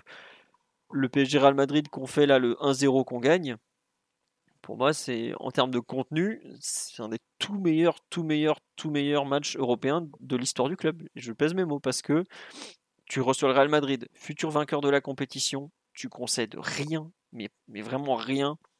Tu gagnes 1-0 alors que Benzema lui-même dit qu'ils auraient, pu en prendre 5. Le seul truc qui te manque ce jour-là, qui te fait que t'es pas en quart de finale après, c'est que tu marques un but. Quoi. Donc, c'est ça. Mais j'ai pas du tout apprécié le passage Pochettino, je m'en cache pas. Hein. Je trouve que d'ailleurs, euh, même si à une époque je me disais, allez, peut-être qu'on peut le garder un an de plus, en fait, il est bouilli, il fallait, fallait terminer. Mais malgré tout, PSG Real, Barça PSG, voire Bayern PSG, moi je suis un peu moins positif que vous. Ça restera quand même trois très grands matchs européens dans l'histoire du club. Et je sais pas si on regagnera un jour avec euh, on marque trois buts d'écart sur la pelouse du Barça, comme on a pu le faire. Faut quand même pas oublier que L'an dernier, on a gagné sur des terrains mythiques. Bon, cette saison, on n'a pas gagné un seul match Ligue des Champions à l'extérieur, ce qui est déjà aussi un... qui montre un peu à quel point le, passage Pochettino a été vraiment sans, continuité. On est passé d'une équipe qui gagnait à l'extérieur à une équipe qui, qui gagne plus rien cette saison. Mais trois grands matchs européens, finalement, euh, c'est pas si mal. Et par exemple, je considère que le bilan de, de Laurent Blanc au PSG est bien meilleur que celui de Pochettino sur l'aspect général. Mais Laurent Blanc, il n'a pas trois rencontres européennes aussi abouties dans son CV. Hein. Emery, pareil, il en a euh, une et demie à tout péter. Quoi. Donc euh, pour ça, bravo à lui. Et même Tourelle qui a fait finale, je ne suis pas sûr qu'il ait trois références de ce niveau-là en Ligue des Champions malgré tout. Donc bravo Maurice pour les quelques matchs, mais par contre, il fallait la Ligue 1, il fallait la confier à quelqu'un d'autre. On va passer à où il s'était trompé. Donc, alors, sortez les listes. Non, voilà, moi globalement, je l'ai dit, c'est l'absence totale de mainmise sur son équipe. Et en fait, je crois que c'est ça le pire, c'est qu'on a l'impression que ça devenait son équipe que dans les grands matchs, quand les joueurs décidaient un peu de, courir. Et ou en gros, quand les joueurs décidaient de, s'impliquer plus que, que le minimum. Mais je crois qu'on n'a jamais autant ressenti l'ambiance Club Med. Oh, j'ai pas envie de courir, c'est la Ligue 1. Oh là là, c'est que c'est que c'est que le championnat de France que sous, sous sa tutelle. Quoi. En combien de fois le lundi après les, les matchs de championnat on s'est dit mais on a encore fait un match horrible quoi. Malheureusement je crois que c'est le pire, c'est vraiment euh, c'est ça qui est pire en fait, c'est l'impression de de nullité, vraiment c'est terrible, c'est l'impression de nullité qui ressortait euh, pratiquement chaque, chaque week-end à la sortie des matchs. Des vrais bons matchs en Ligue 1 sous Pochettino, il a dû diriger quelque chose comme un peu moins de 60 rencontres. J'ai l'impression qu'on en a fait moins de 10. Quoi. Euh, ça, c'est, terrible. Franchement, en, termes de, coaching, de, travail au quotidien, je crois que c'est vraiment terrible. Quoi. On me dit l'exigence, c'est pas son truc. Bah, c'est ça. Franchement, je trouve qu'il y a eu un manque d'exigence sur les matchs de championnat, sur les matchs, le quotidien, les compétitions nationales. Et d'ailleurs, c'est pas pour rien si on perd à la fois le trophée des champions, il a quand même osé sortir pas le trophée des champions. Oh, mais on a des choses plus importantes à gagner cette saison. oh, t'es le PSG, mon gars. Quand il y a un titre en jeu, tu dois jouer pour le gagner. Hein. Tu dois pas nous expliquer la préparation, les sifflets euh, en Israël, je sais pas quoi. Hein. Je m'en fous. Hein. Comme on me dit, euh, ouais, bah, Tourelle, il a gagné un trophée des champions avec euh, Ensoki, Dagba et Riemann en défense face à Monaco, je vous signale. C'était pas tout à fait le même niveau. Donc. Euh, vraiment les compétitions nationales, à quel point on a été mauvais pendant son mandat. Pour moi, c'est et à quel point il a, il a jamais semblé réussir à, à faire, euh, à faire avancer son équipe à ce niveau-là, c'est terrible. Donc après, peut-être que je parle que de la Ligue 1, et en fait, c'est un tout, ça, avec toute sa gestion en général et comment il s'y est pris, mais vraiment le, le travail au quotidien mais, mais, mais apparu complètement... Bah, c'est terrible parce que je pense qu'il a vraiment bossé pour le coup avec son équipe, mais ça s'est jamais transposé à ce niveau-là. Quoi. Omar, Mathieu, Simon, bah Omar, on t'a pas entendu depuis un bail notamment. Qu'est-ce que, qu'est-ce qui, où est-ce qu'il s'est trompé à ton avis, euh, l'ami Poche, selon toi, dans son mandat? A trompé, c'est c'est des mots un, peu forts parce qu'il aurait fallu avoir, enfin, il faudra avoir l'exhaustivité des, de, de, ce qu'il pousse à prendre certaines décisions, mais oui, c'est vrai. Ce qui n'a pas marché à notre, euh, enfin, en tout cas, à mon, avis, c'est en effet, euh, je suis assez, je suis assez d'accord avec toi sur, sur ce qu'il a pu imprimer sur l'équipe, qui n'était pas forcément lisible, ce qui a donné 85% bah, de contenu absolument abominable cette année. Euh, il y a vraiment eu des, des non-matchs à un niveau euh, rarement vu sous QSI. Quand je repense au, match à Louis II, vraiment, je suis mortifié. Hein. le premier quart d'heure de, à Louis II, c'est terrible. Potentiellement, je, je pense que c'est les 15 pires minutes d'un match de foot sous QSI. C'est effroyable euh, dans l'approche mentale. la tension compétitive, il y a vraiment mais absolument rien. Après, qu'est-ce qu'on peut, qu'est-ce qu'on peut dire d'autre? Ouais, je sais que l'enjeu communicationnel était très très important parce qu'on avait un coach précédent qui était extrêmement volubile, vocal, qui a, partagé beaucoup de, de moments euh, enfin, assez drôles euh, en, conf de presse et que Pochettino est la parfaite antithèse. Je pense qu'en 2022, un coach est obligé de nourrir, euh, nourrir sa base, nourrir les réseaux sociaux, nourrir la presse avec ce, ce genre de séquence. Et lui, il a un peu une approche d'un autre temps là-dessus. Euh, donc ça, effectivement, c'est décevant. Mais après, pour en revenir à la partie terrain, euh, moi, j'avais, euh, et désolé, c'est un peu de la redite, mais vraiment, ce qu'il a fait en, début de mandat m'a laissé imaginer qu'il qu'il aurait de l'audace, qu'il aurait beaucoup de, de courage et peut-être qu'il serait jusqu'au boutiste dans son approche. ce, qui peu, ce, qui, ce qui aurait pu avoir enfin un côté baroque dans, dans, dans, la façon de faire, mais au final, il n'en a rien été. Il a été plutôt conservateur dans les, dans les choix, même s'il y a eu certains bons ajustements. Tu vois, je pense typiquement, s'il était juste un entraîneur corporate, il aurait essayé coûte que coûte, que coûte pardon, de, de réintégrer Juan Bernat. Euh, chose qu'il n'a pas fait, chose que moi j'appelle que, j'estime correcte. Non, non, mais pas, pas, pas, que, pas que sportivement, tu vois aussi de, par rapport à la, à la durée de la convalescence et sa blessure, forcément, il allait falloir beaucoup, beaucoup de temps pour qu'il revienne à un niveau, à un niveau physique décent. Et, et on l'a bien vu d'ailleurs. Et, là-dessus, c'est plutôt à mettre à son crédit. Et, il a aussi eu la chance qu'on recrute un joueur comme, comme Nuno Mendes qui, a les, compétences et la qualité pour s'imposer durablement dans l'équipe. Euh, donc petit petit aparté, mais ouais, si je dois dire les deux choses qui me m'ont un peu le, plus déçu, c'est vraiment l'absence de, de, fil rouge et d'identité et, euh, et, un coach qui était euh, déconnecté en réalité de, de, la base des supporters qui, qui était plutôt acquis à sa cause lors de son arrivée. Ouais, sur le live, on me dit effectivement que le fameux pire match sous QSI, on l'a un peu trop souvent dit, que le fameux quart d'heure de Monaco nous a rappelé un terrible Sedan PSG de décembre 2000 qui avait euh, coûté sa place à l'époque à Philippe Bergerot. Mais à l'époque, il y avait un enjeu. On n'était pas sûr d'être champion. On était même à peu près sûr de pas grand-chose. Ça nous avait coûté très cher. Et on dit on s'est fait chier sur le terrain et en dehors. La plus grosse erreur de Pochettino, c'est de n'avoir rien décidé. Ah, c'est vrai que il y a pas mal de gens qui, euh, qui donnent un peu cette, euh, cette espèce d'ennui qui a entouré son mandat. Coach trop mou, pas dynamique, passif. Euh, il y a pas mal un peu de, réactions comme ça, de, des matchs sans enjeu, de ce genre de choses. Mathieu ou Simon, vous partagez peut-être un peu ce, ce constat Ou vous avez autre chose que vous lui reprochez? Non, mais ça, ça a été vrai notamment cette saison, il y a eu beaucoup de matchs où t'avais l'impression que, hormis un certain professionnalisme de rigueur, et encore c'est une notion qui peut être assez relative, euh, t'as l'impression que l'équipe euh, voulait pas être là, que les joueurs prenaient pas de plaisir sur le terrain, et que on était hyper désagrégé. Et, évidemment qu'il y a des circonstances euh, atteignantes, voire très atteignantes, mais la sensation de morosité, ce manque d'enthousiasme, le fait que les gens euh, ne s'identifiaient pas à cette équipe et ne lui trouvaient rien d'aimable au quotidien, c'est oui, c'est pas pas étonnant de, penser ça. Ouais, ouais, non, non. Et toi, de ton côté, où est-ce que, même si tu n'es pas de plus critique envers Poche, où est-ce que tu trouves qu'il où il n'a pas été bon et il s'est planté un peu? Want flexibility? Take yoga. Want flexibility with your health insurance? Check out United Healthcare Insurance Plans. Underwritten by Golden Rule Insurance Company, they offer flexible, budget friendly medical, dental, and vision coverage that may be right for you. More at uh1.com.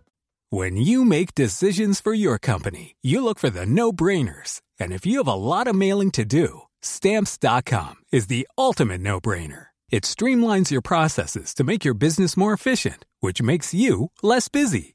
Mail checks, invoices, legal documents, and everything you need to keep your business running with Stamps.com. Seamlessly connect with every major marketplace and shopping cart. Schedule package pickups and see your cheapest and fastest shipping options from different carriers. With rates up to 89% off USPS and UPS rates. And with the Stamps.com mobile app, you can take care of mailing and shipping wherever you are. Make the same no-brainer decision as over 1 million other businesses with Stamps.com. Sign up with Code PROGRAM for a four-week trial, plus free postage and a free digital scale. No long-term commitments or contracts. That's Stamps.com. Code PROGRAM.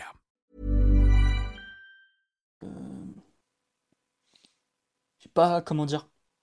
En fin de saison dernière, et je, malheureusement on n'a pas eu toutes les infos, je pense, pour pouvoir analyser bien clairement la situation, mais j'ai comme la sensation qu'il a un petit peu renoncé à sa à son approche, notamment quelque chose qui moi m'avait énormément marqué, mais qui je trouvais faisait un petit peu petit bras. C'était la titularisation d'Herrera à l'Etihad Stadium euh, en demi-finale retour de Ligue des Champions. Pour un joueur qui t'a à peu près rien apporté sur le terrain, voir qu'il t'a enlevé des choses, euh, je trouvais ça vraiment très étrange. Alors que à l'extérieur, dès que tu mettais les quatre attaquants, en général, t'étais t'étais plutôt injouable. Ça, c'est des détails comme ça. C'est plus sur des détails où vraiment j'ai tiqué et je je comprenais pas du tout ce qu'il voulait faire et je voyais pas pourquoi il il, pouvait revenir sur des choix qu'il avait fait et qui avaient été plutôt payants et qui étaient bah, à mettre à son, son crédit et, et c'était plutôt tout à son honneur parfois. Euh, et à d'autres moments, euh, ça, ça s'est reproduit. Après, d'un point de vue euh, gestion de la Ligue 1, gestion des stars, le fait que l'équipe n'ait pas été très enthousiasmante, forcément, évidemment, il a sa part de responsabilité. Hmm, j'ai quand même l'impression que les coachs du PSG se retrouvent dans une telle machine à laver quand ils arrivent au club que euh, tu peux pas tu peux pas viser juste sur tous les points, c'est pas possible. Donc euh, des choses mal faites évidemment, mais de là à lui tirer dessus, non, pas spécialement. D'accord. Pas de soucis, hein, Simon, pas. Hein. Non, non, mais je cherchais vraiment des, vrais reproches et tout. Mais bon, on les a déjà cités aussi. Hein. Toute cette saison-là, sur toute cette saison-là, je sais pas, peut-être le recrutement de Wijnaldum qui peut être très très présomptueux. C'est vrai qu'il n'a pas toujours été très inspiré sur les quelques rares choix qu'il a eu à effectuer en termes de mercato. Prolongation Draxler. Ouais, prolongation Draxler. Le fait de recruter Wijnaldum qui était déjà cramé depuis euh, euh, pratiquement 12 mois, alors que. Alors, oui, certes. Dele Ali et Dombele aussi. Dele Ali euh, qui le voulait comme si c'était un crack absolu, alors que c'est un joueur de merde. Dombele, bon, après, Dembélé, on peut lui comprendre ce charme un peu, un peu du magicien, mais Dele c'est vraiment une grosse quiche, je sais pas ce qu'il lui trouvait. Euh, donc ouais, ouais, des choix de joueurs parfois très très discutables quand il, se, il voulait se renforcer en dehors de l'effectif qu'il a trouvé en arrivant. Mm. C'est vrai qu'on nous dit il prend Vinaldoom sans savoir que Messi va arriver. Ouais, mais bon, euh, le problème de Vinaldoom, c'est que Messi ou pas Messi, euh, il y a eu des moments, il était rincé. la faute de Messi, c'est plus la merde. c'est pas de la faute de Messi s'il a joué 700 matchs et qu'il a l'impression d'avoir joué 1500, le mec, quoi. Donc euh, bon, c'est ah, clair. Très mauvais choix, même si dans le profil, on peut, comprendre, que ce soit un joueur intéressant, mais très très peu de flair là pour le coup. Euh, Mathieu, pour, euh, tu veux rajouter quelque chose sur les, les mauvais, euh, les trucs de, de Pochettino? Tiens, sur le live, on me dit les mauvaises lectures de match, certains changements mal sentis. non, tu, rejoins cette partie? Qu'est-ce que tu en penses Si, c'est possible, c'est quelque chose qu'on a pu faire le reproche sur certains, certains matchs.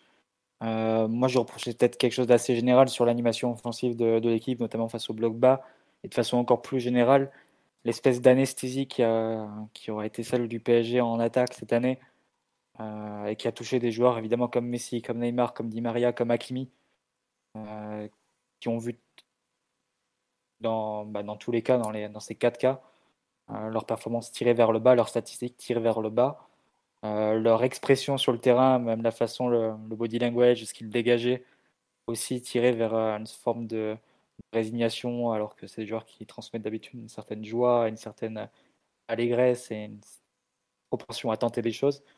Là, je ne sais pas s'il y a eu des freins de la part du staff parce que il y a un équilibre défensif à, à assurer derrière, des pertes à, limiter. Je ne sais pas non plus si ça avait trait à, à des déclins forcément qui ont été assez nets côté Di Maria, côté, euh, côté Neymar, même Messi aussi qui a eu beaucoup de mal à, s'adapter.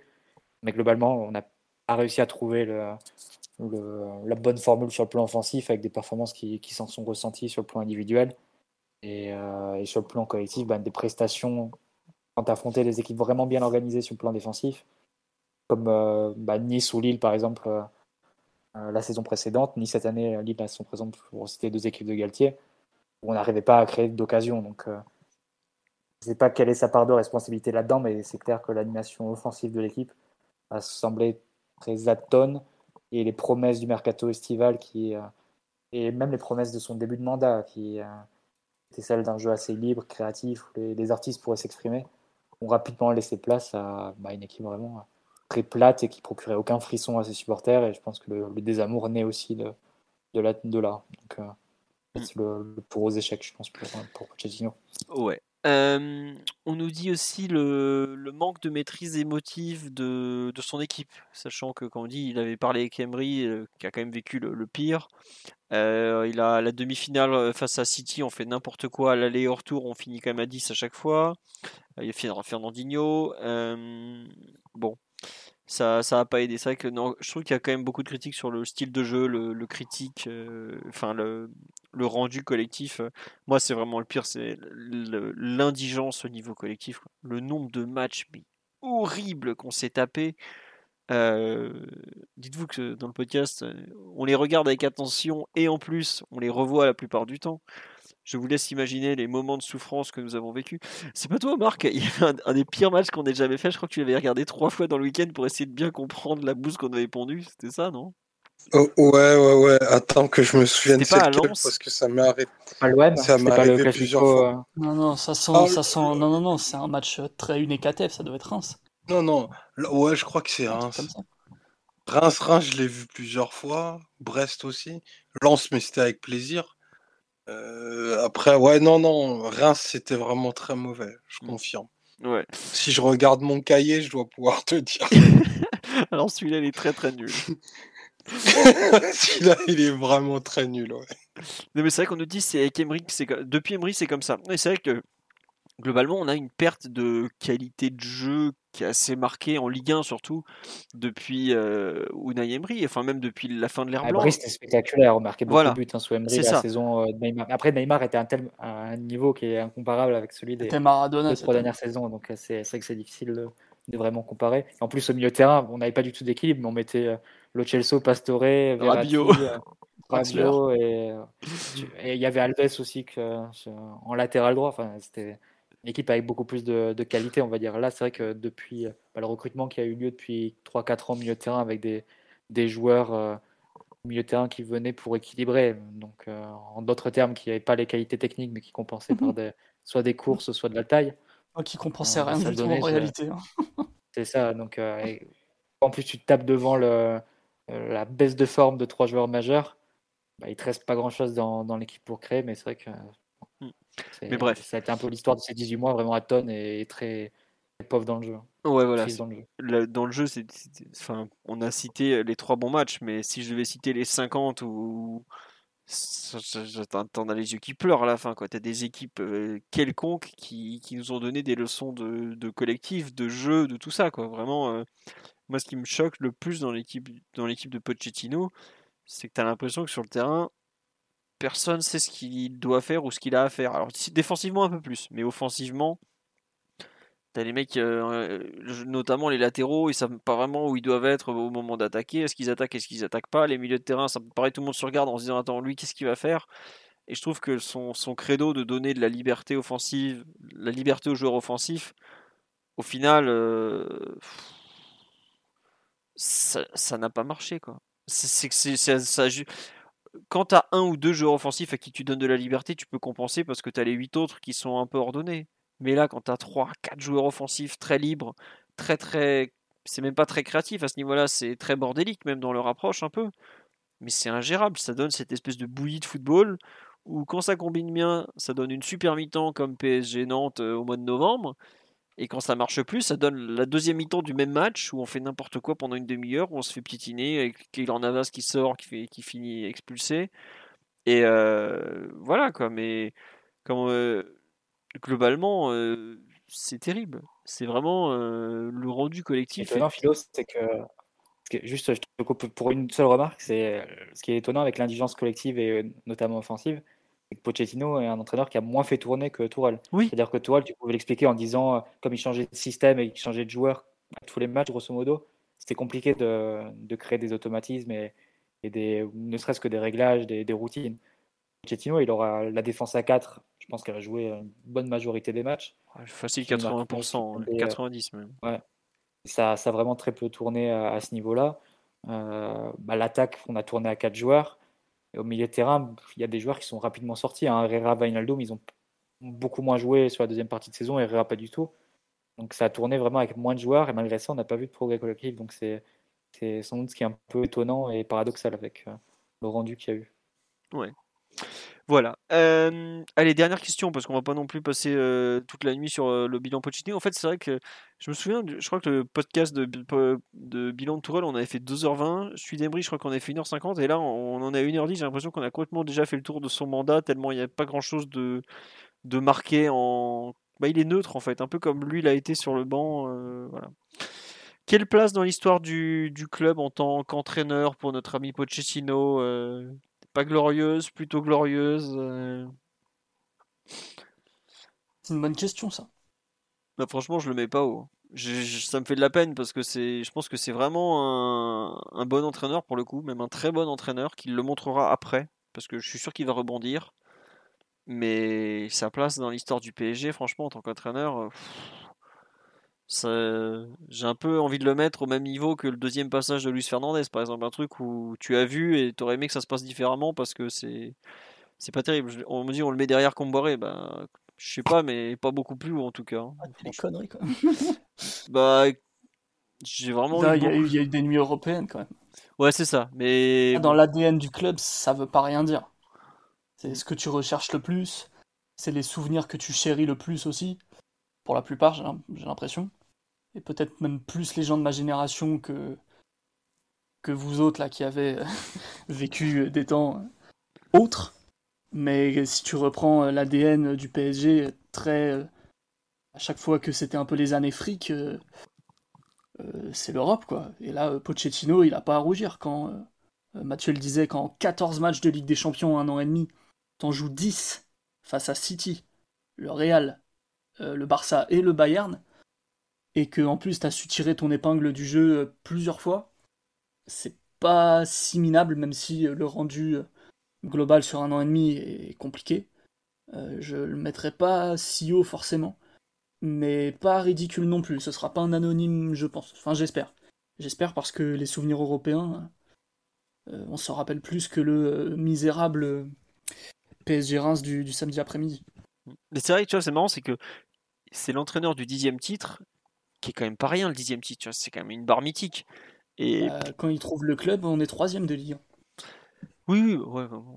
Plus. non, non, mais ce que je veux dire, c'est que tu vois, tu parles que de l'Europe au final dans son, dans ses, dans son, dans son truc. C'est ça qui est, qui est, fou, quoi.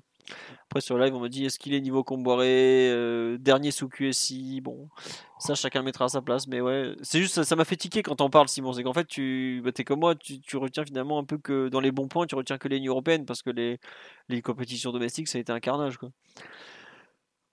Mathieu Omar, quelle place vous donnez à ce, ce bon Pochettino sur, euh, sur ce passage? Oui, Mathieu, vas-y. Bah, en termes de titre, je pense que c'est le plus faible. Je mets hors de côté, de côté parce qu'il a fait que 6 mois sous QSI, mais en termes de titre, il a seulement gagné 50% des titres nationaux. Je compte même pas la Ligue des champions là-dedans.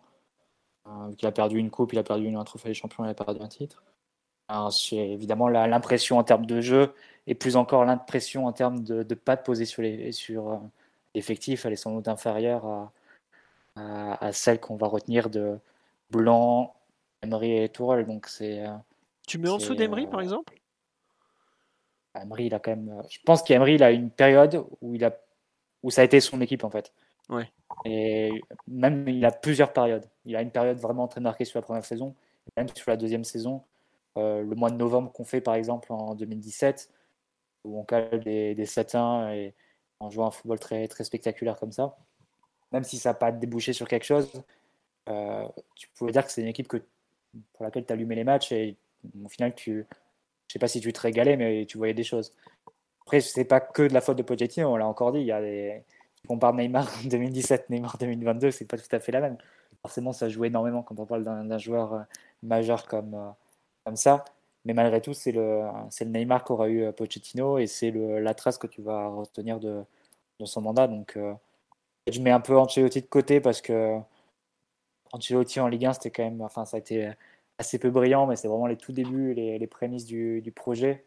Et en Ligue des Champions, on peut dire que c'était, euh, même si c'est un quart de finale seulement, ça a posé les bases. Mais globalement, les trois entraîneurs suivants, je pense que tu retiens, tu retiendras sans doute plus que Pochettino. Donc c'est, c'est un peu le, le côté délicat. Et, et, pareil, je te suis philo. Je pense que c'est un bien, bien meilleur entraîneur que ce qu'il a montré à Paris. Donc c'est, c'est en ça que la frustration est, assez grande. Quoi. Donc, euh, on n'a pas... Sans doute qu'on a raté une opportunité avec euh, un entraîneur qui, à mon avis, ouais, est d'un tout autre niveau que ce qu'il a pu montrer à Paris et sans doute découragé assez vite. Ouais.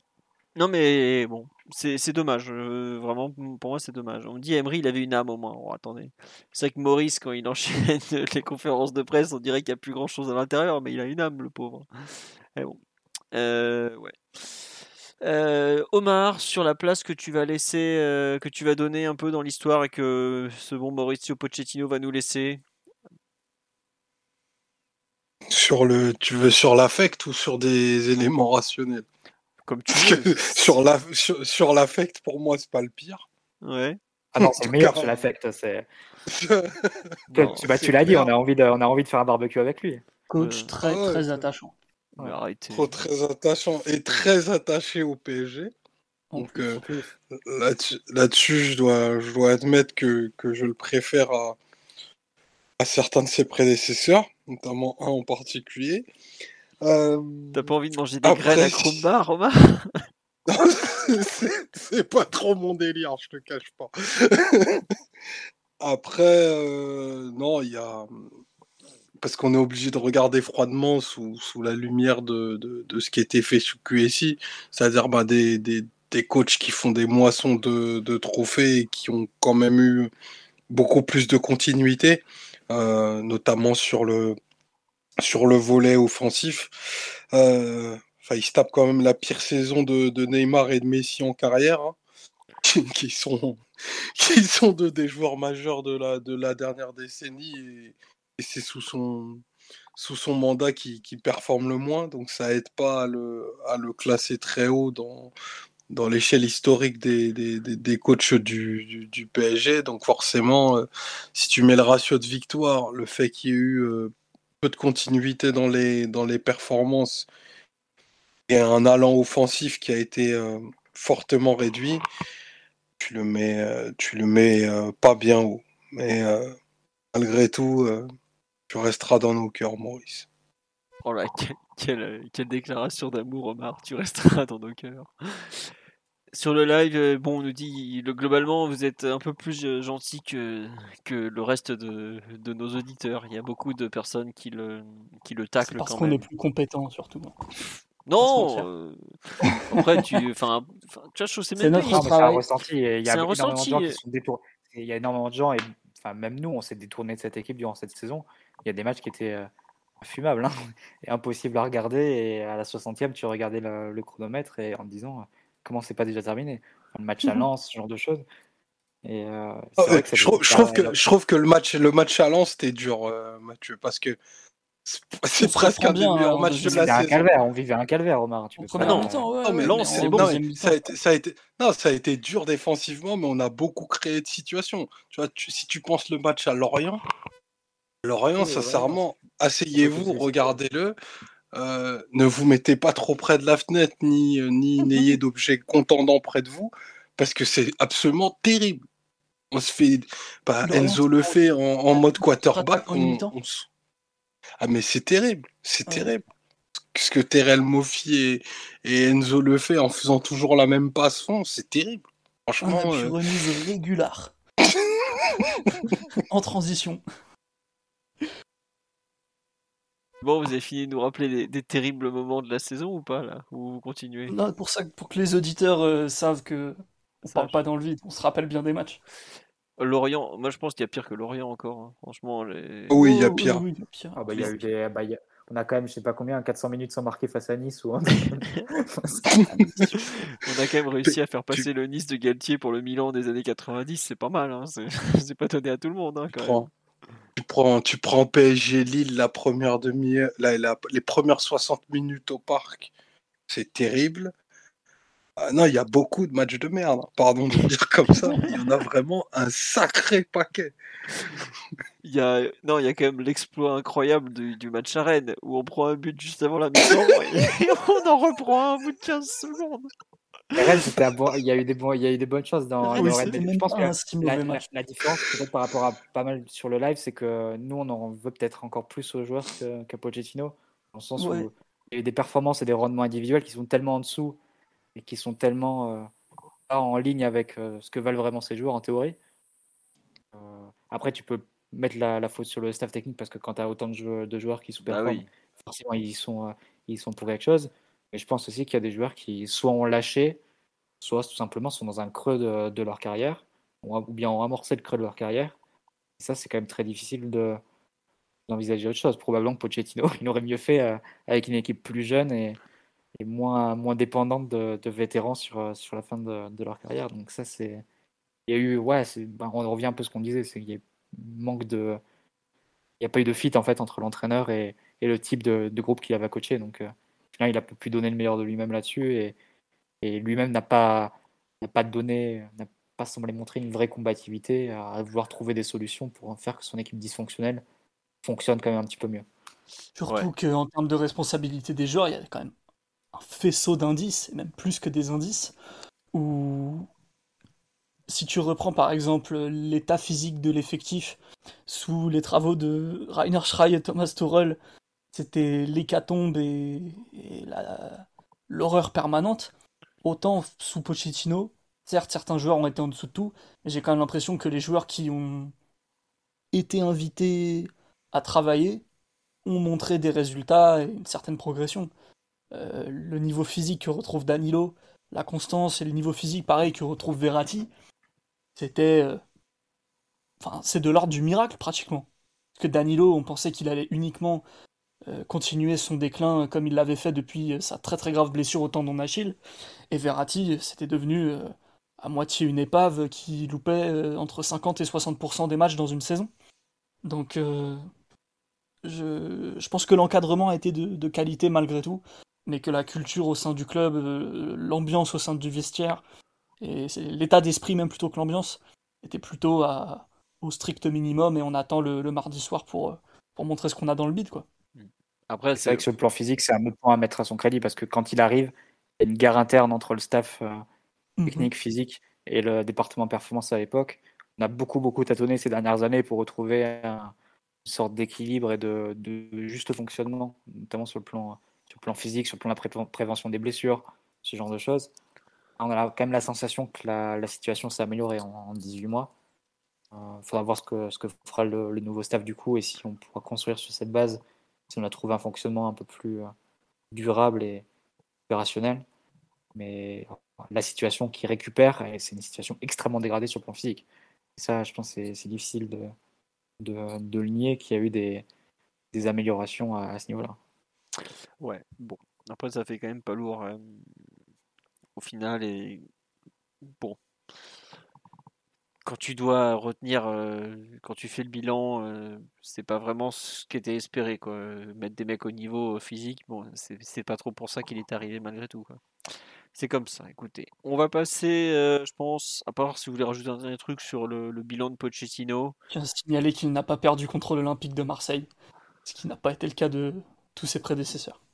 C'est vrai. Euh, ouais, oui, c'est vrai qu'il n'a pas perdu. Je cherchais, mais non. euh, il avait gagné à Marseille le 7 février. Il avait gagné Trophée des Champions, je crois que c'était 29 janvier ou par là. Mhm. Contre. euh, bah, cette année, on a gagné 2-1 au parc à l'issue d'une purge monumentale, mais on avait gagné. Et on avait fait 0-0. C'est vrai qu'on avait fait 0-0 cette année hein, à Marseille. Ça devait être le 22 octobre, si je ne me trompe pas. Bon. Voilà. C'était quand même pas de. C'était. En fait, tu vois, c'est ça qui est un peu fou. C'est que je trouve que ce que tu dis sur Marseille et tout, c'est le match qu'on fait au parc cette saison.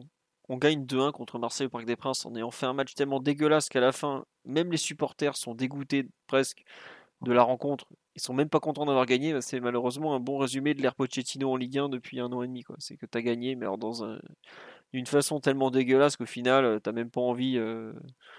Bah, t'as même pas apprécié. Quoi. Donc, c'est triste, mais bon, il aura. Il, aura eu ses. Comment dirais-je Ses résultats un peu euh, pour lui pour, un peu tenter de se sauver.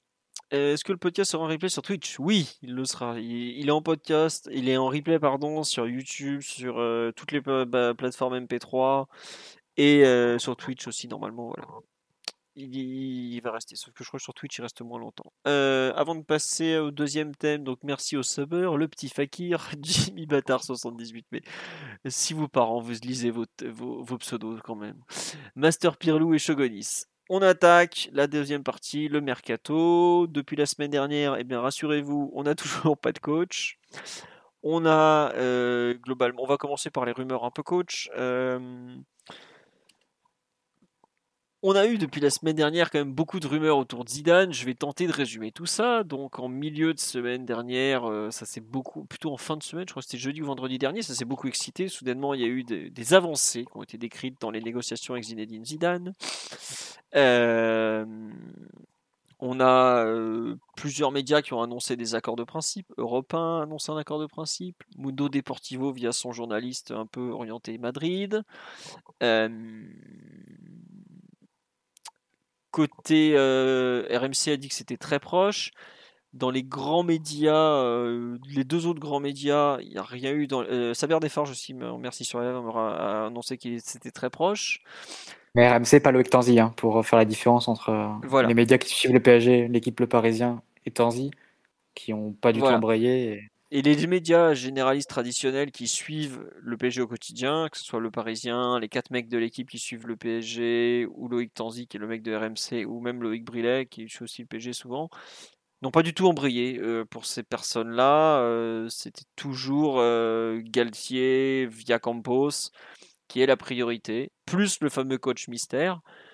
Et au final, ça s'est beaucoup excité pendant quelques jours. On a eu un énorme démenti d'Alain Migliaccio, l'agent historique de Zidane, qui est passé par l'équipe pour faire le démenti, justement. Quand bien même, est-ce qu'il est totalement innocent à ses fuites On ne le saura jamais. Euh, bon, voilà.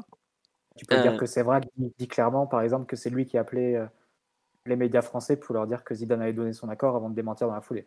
Voilà. C'est ce que c'est ce qu'il a, ce que Dominique Sévrac du Parisien, euh, qui est quand même sur une série extraordinaire en termes d'information, euh, a sorti, euh, je crois que c'était au micro d'RTL samedi soir, Mathieu, c'était ça? Donc, on refait le match. On, dans l'émission de, historique de, de Sacomano, on refait le match. voilà.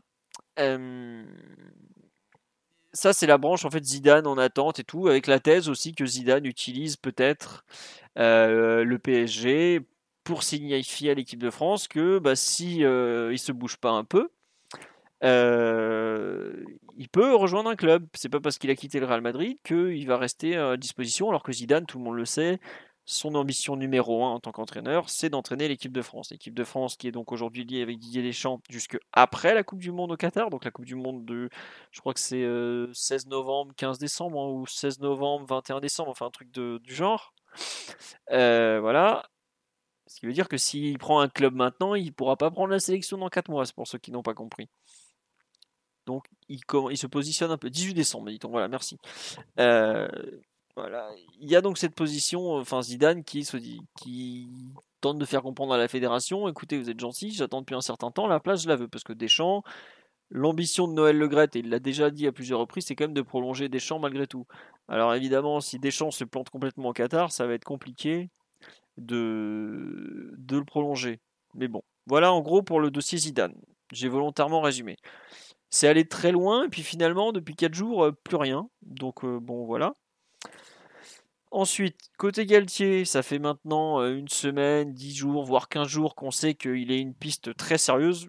Je crois que ouais, ça fait facile 15 jours, puisque on moi j'ai entendu le nom de Galtier pour la première fois dès la fin de PSG Metz, le premier dernier match de la saison, quand Leonardo se fait débarquer en disant fait attention, euh, Galtier c'est une vraie piste. J'ai eu du mal à y croire comme tout le monde. Et puis finalement, aujourd'hui, il s'avère que de ce qu'on en sait, de ce qui est ressorti des différentes sources, aujourd'hui, Galtier est clairement le choix numéro un de Luis Campos, avec lequel il a travaillé donc à Lille avec un certain succès, puisque c'est eux qui ont construit l'équipe du titre de Lille. Hein, et gagner le titre avec Lille, c'est quand même pas tous les quatre matins. Hein. Voilà. Et aujourd'hui, à cet instant, donc le PSG va se séparer de Mauricio Pochettino. Ils vont se rencontrer pour déterminer les indemnités de licenciement. Merci monsieur, au revoir, on se fait un barbecue l'année prochaine. Mais le PSG n'a toujours pas d'entraîneur avec donc ces deux profils qui sont aujourd'hui d'un côté Zidane qui est le nom choisi par le Qatar, puisque historiquement c'est le Qatar qui va faire venir Zinedine Zidane, donc des noms des dirigeants qui sont même pas à Paris ni même en France. Hein qui sont directement, et c'est eux par exemple qui à l'époque avaient contacté Tourelle, hein, de mémoire, savoir qu'ils n'avaient pas, pas demandé à Antero Henrique d'aller voir Tourelle, hein, je, je veux le dire, hein. ni même Nasser. Mais bref, c'est comme ça. Et de l'autre côté, la branche dite parisienne du club, qui est incarnée notamment par son nouveau directeur sportif Luis Campos, qui elle semble plutôt convaincue par Galtier, plus le fameux nom mystère euh, qui traîne euh, dans les couloirs et que personne n'arrive euh, à voir. L'émir via Xavi pour Tourelle, non, je peux vous dire que Xavi à l'époque, il n'a pas été contacté. Hein. Mais ça, c'est autre chose, on s'en fout. Euh, donc voilà à peu près où on en est aujourd'hui. Il y a donc, dans le nom mystère, je ne pense pas que ce soit Deserbi, parce que sinon, ça serait un peu bizarre quand même. Il y a, pas mal d'autres noms un peu plus intéressants.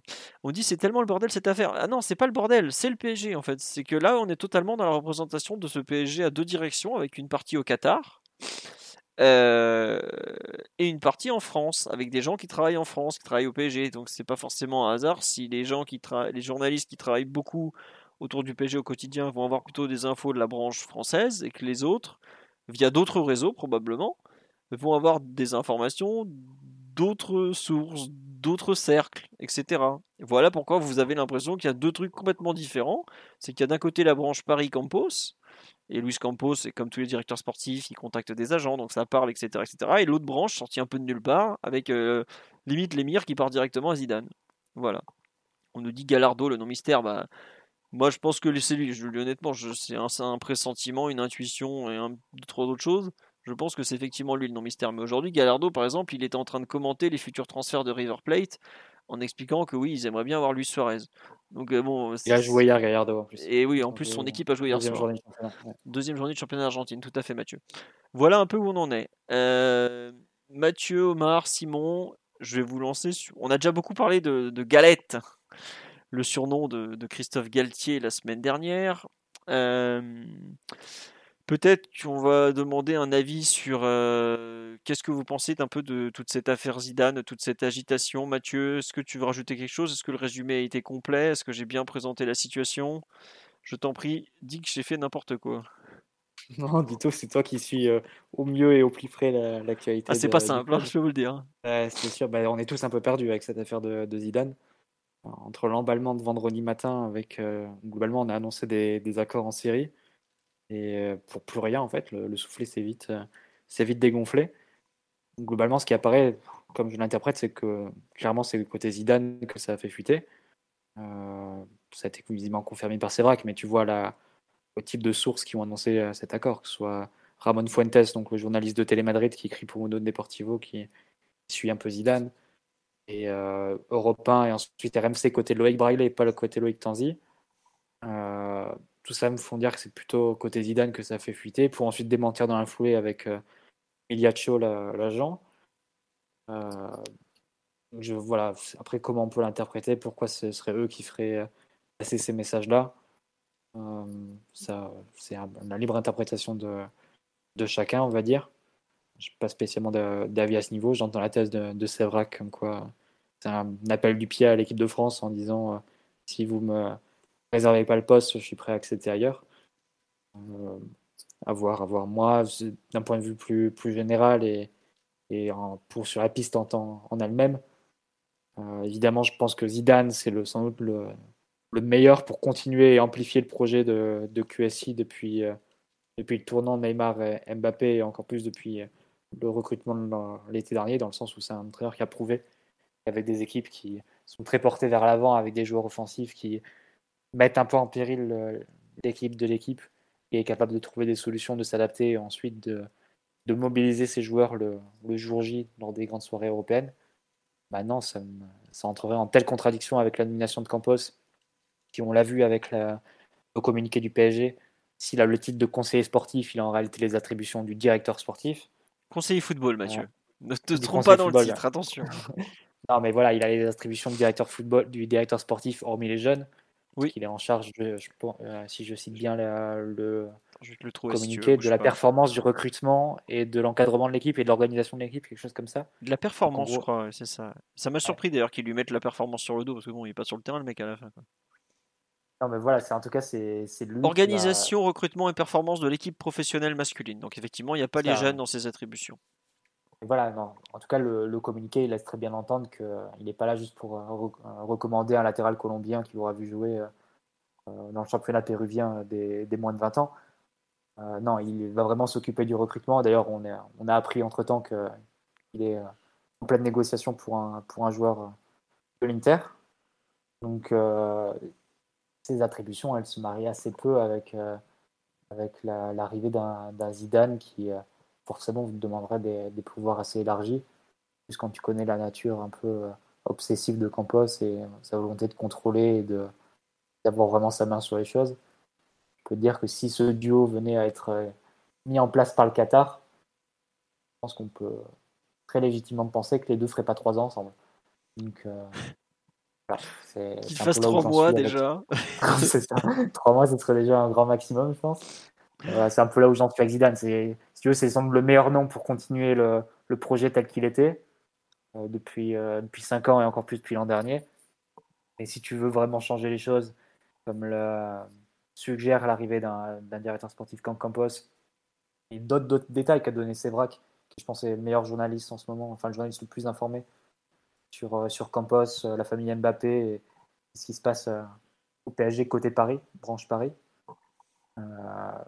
Bah forcément, c'est plus c'est pas le nom à adapter parce que tu vas te retrouver avec à nouveau un, système dysfonctionnel, pas opérationnel, et qui forcément amènera l'équipe et le club à, en pâtir, parce qu'on a vu que les, les, dissensions directeurs sportifs et entraîneurs ces dernières années étaient, se caractérisaient toujours par des, des conséquences négatives ensuite sur, sur le terrain. Donc, voilà, c'est un peu là où j'en suis hein, sur cette rumeur de Zidane, beaucoup d'incertitudes sur démêler le vrai du faux, parce qu'on ne sait pas ce que le, Qatar manigance hein, entre-temps, et, et, à date, au 13 juillet, on n'a toujours pas d'entraîneur, donc ça laisse libre, libre cours à tous les fantasmes, et je pensais qu'ils sont encore en train de forcer sur, sur Zidane en ce moment.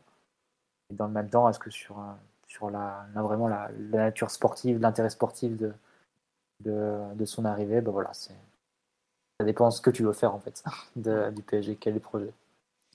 Ouais. As, on dit sur live pourquoi ne pas laisser quand euh, pourquoi ne pas laisser choisir Campos pour l'entraîneur Ralbol que les Qataris viennent toujours mettre leur grain de sel? Bon, alors déjà, il faut quand même rappeler que c'est leur pognon, c'est leur club, hein. c'est quand même un point important. Ah, mais les Qatars, c'est normal qu'ils donnent, euh, qu'ils donnent l'aval. Après que ce soit eux qui imposent, ou bien qui imposent contre l'avis des, euh, des euh, de la direction en place, c'est là où ça pose un petit peu de problème. Mais c'est vrai que ces derniers temps, Pochettino, c'est eux qui l'avaient mis en place. Euh, c'est eux qui l'avaient mis en place. Et à chaque fois, après que ces, ces entraîneurs euh, se, sont déplacés au Qatar pour, euh, pour passer un entretien d'embauche là-bas. Quoi. Hmm.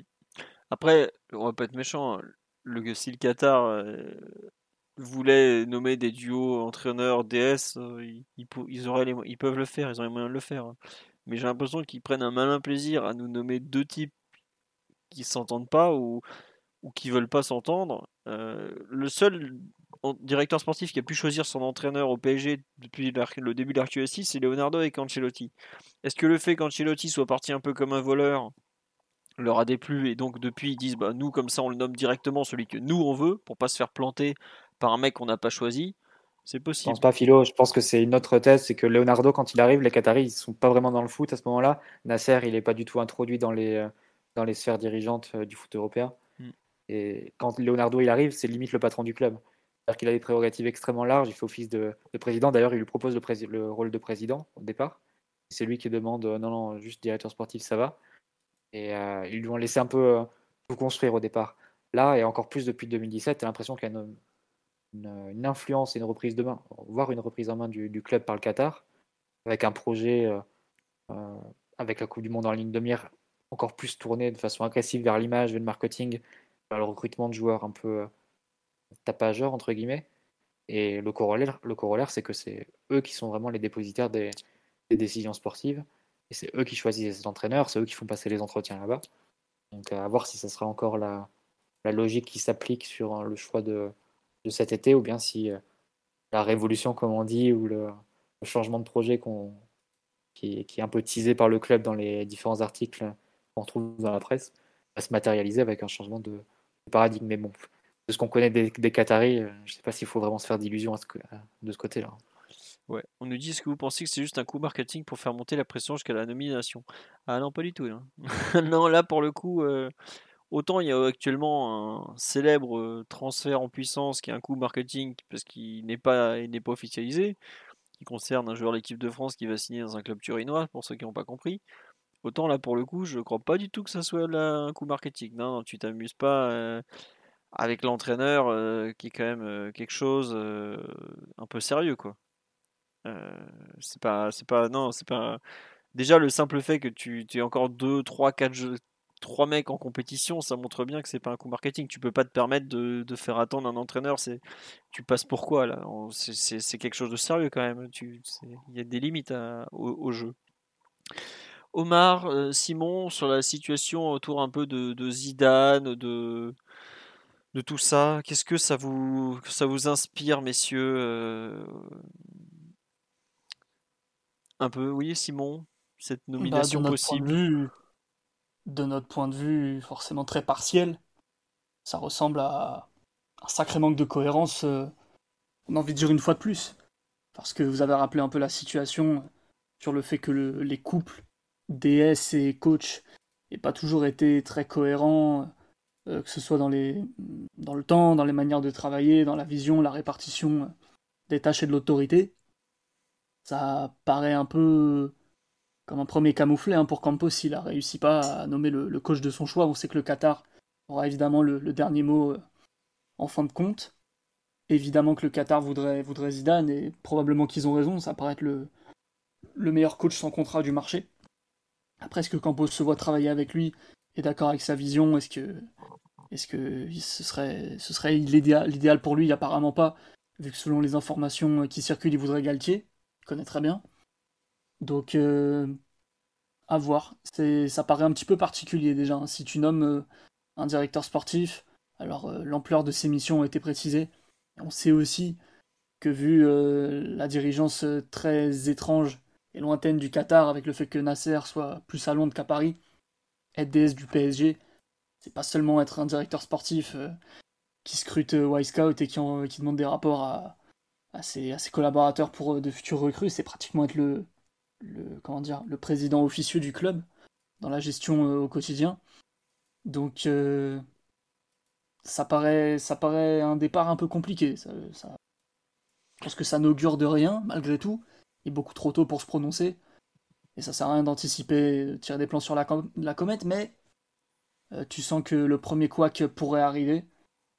Euh, parce que Campos visiblement serait éventuellement contrarié dans ce qu'il voudrait faire. Et puis même s'il met effectivement en place ce qu'il voudrait, à savoir euh, nommer Galtier, peut-être que ça ravira pas tout le monde. Donc un départ un petit peu un petit peu compliqué pour l'ami Louis. Ouais. Tiens, juste une question sur la live, on me dit est-ce qu'on peut imaginer que Campos et Zidane puissent bien bosser ensemble? Ils se sont connus à Madrid, non? Ils ont effectivement été. Dans le grand mot. Voilà. Ils étaient employés ça, Campos, il était dans le staff technique de Mourinho et Zidane, il, était, je sais plus, directeur institutionnel ou quelque chose comme ça. Enfin, il recrutait Varane, quoi. Donc c'est vraiment. Moi, la, la, comparaison qui me vient à l'esprit, c'est quand Campos arrive à Lille donc en tant que conseiller sportif, et que Gérard Lopez, son obsession, c'est de ramener Marcelo Bielsa sur le banc. Et les deux vont, se mettre des, des, bâtons dans les roues, vont se tirer dans les pattes, ne vont pas du tout s'entendre, et au bout de six mois, ça, évidemment, ça donne une situation catastrophique sur le plan sportif. Bielsa qui a voulu ramener ses joueurs qu'il avait scoutés, les Thiago Maya, etc. Campos qui a, rajouté, qui a ramené les siens et ça a donné quelque chose de pour le super coup, néfaste pour le. je crois que le Thiago Maya, justement, c'est une des, un des gros échecs de Campos, pour le coup. Ah, c'est pas Thiago Mendes, Bielsa et Thiago Maya Campos? Je sais plus Ouais, c'est ça, l'un je des crois deux, que ouais. c'est ça. Ouais, Mendes, c'est le chouchou de Bielsa dans le. C'est possible, c'est possible. Et Luis Arrojo, son je sais plus lequel c'était des, des deux, mais enfin, Bielsa, il était, il était venu avec son idée de ramener aussi des, des Brésiliens. Enfin, ça n'a pas du tout fonctionné. Je me C'est souviens. vrai que, en, Vas-y, en finis. plus, excuse-moi. Zidane, en plus, non, en plus, Zidane, ce qui est drôle, c'est qu'il n'aurait pas seulement à cohabiter avec Campos, parce qu'on a appris dans le week-end en plus qu'il y avait un, direct, un deuxième directeur sportif au PSG, vu qu'Antero Henrique avait des prérogatives plus larges que ce qui était euh, initialement évoqué. Donc là, non seulement tu n'aurais pas seulement le couple entraîneur-directeur sportif à faire cohabiter, mais tu aurais un, trio, euh, entraîneur plus deux directeurs sportifs. Donc ça, c'est encore plus, euh, encore plus drôle. Peut-être Ouais, même un quatuor, puisque nous sommes le club de Kylian Mbappé désormais, n'oublie pas. C'est ça.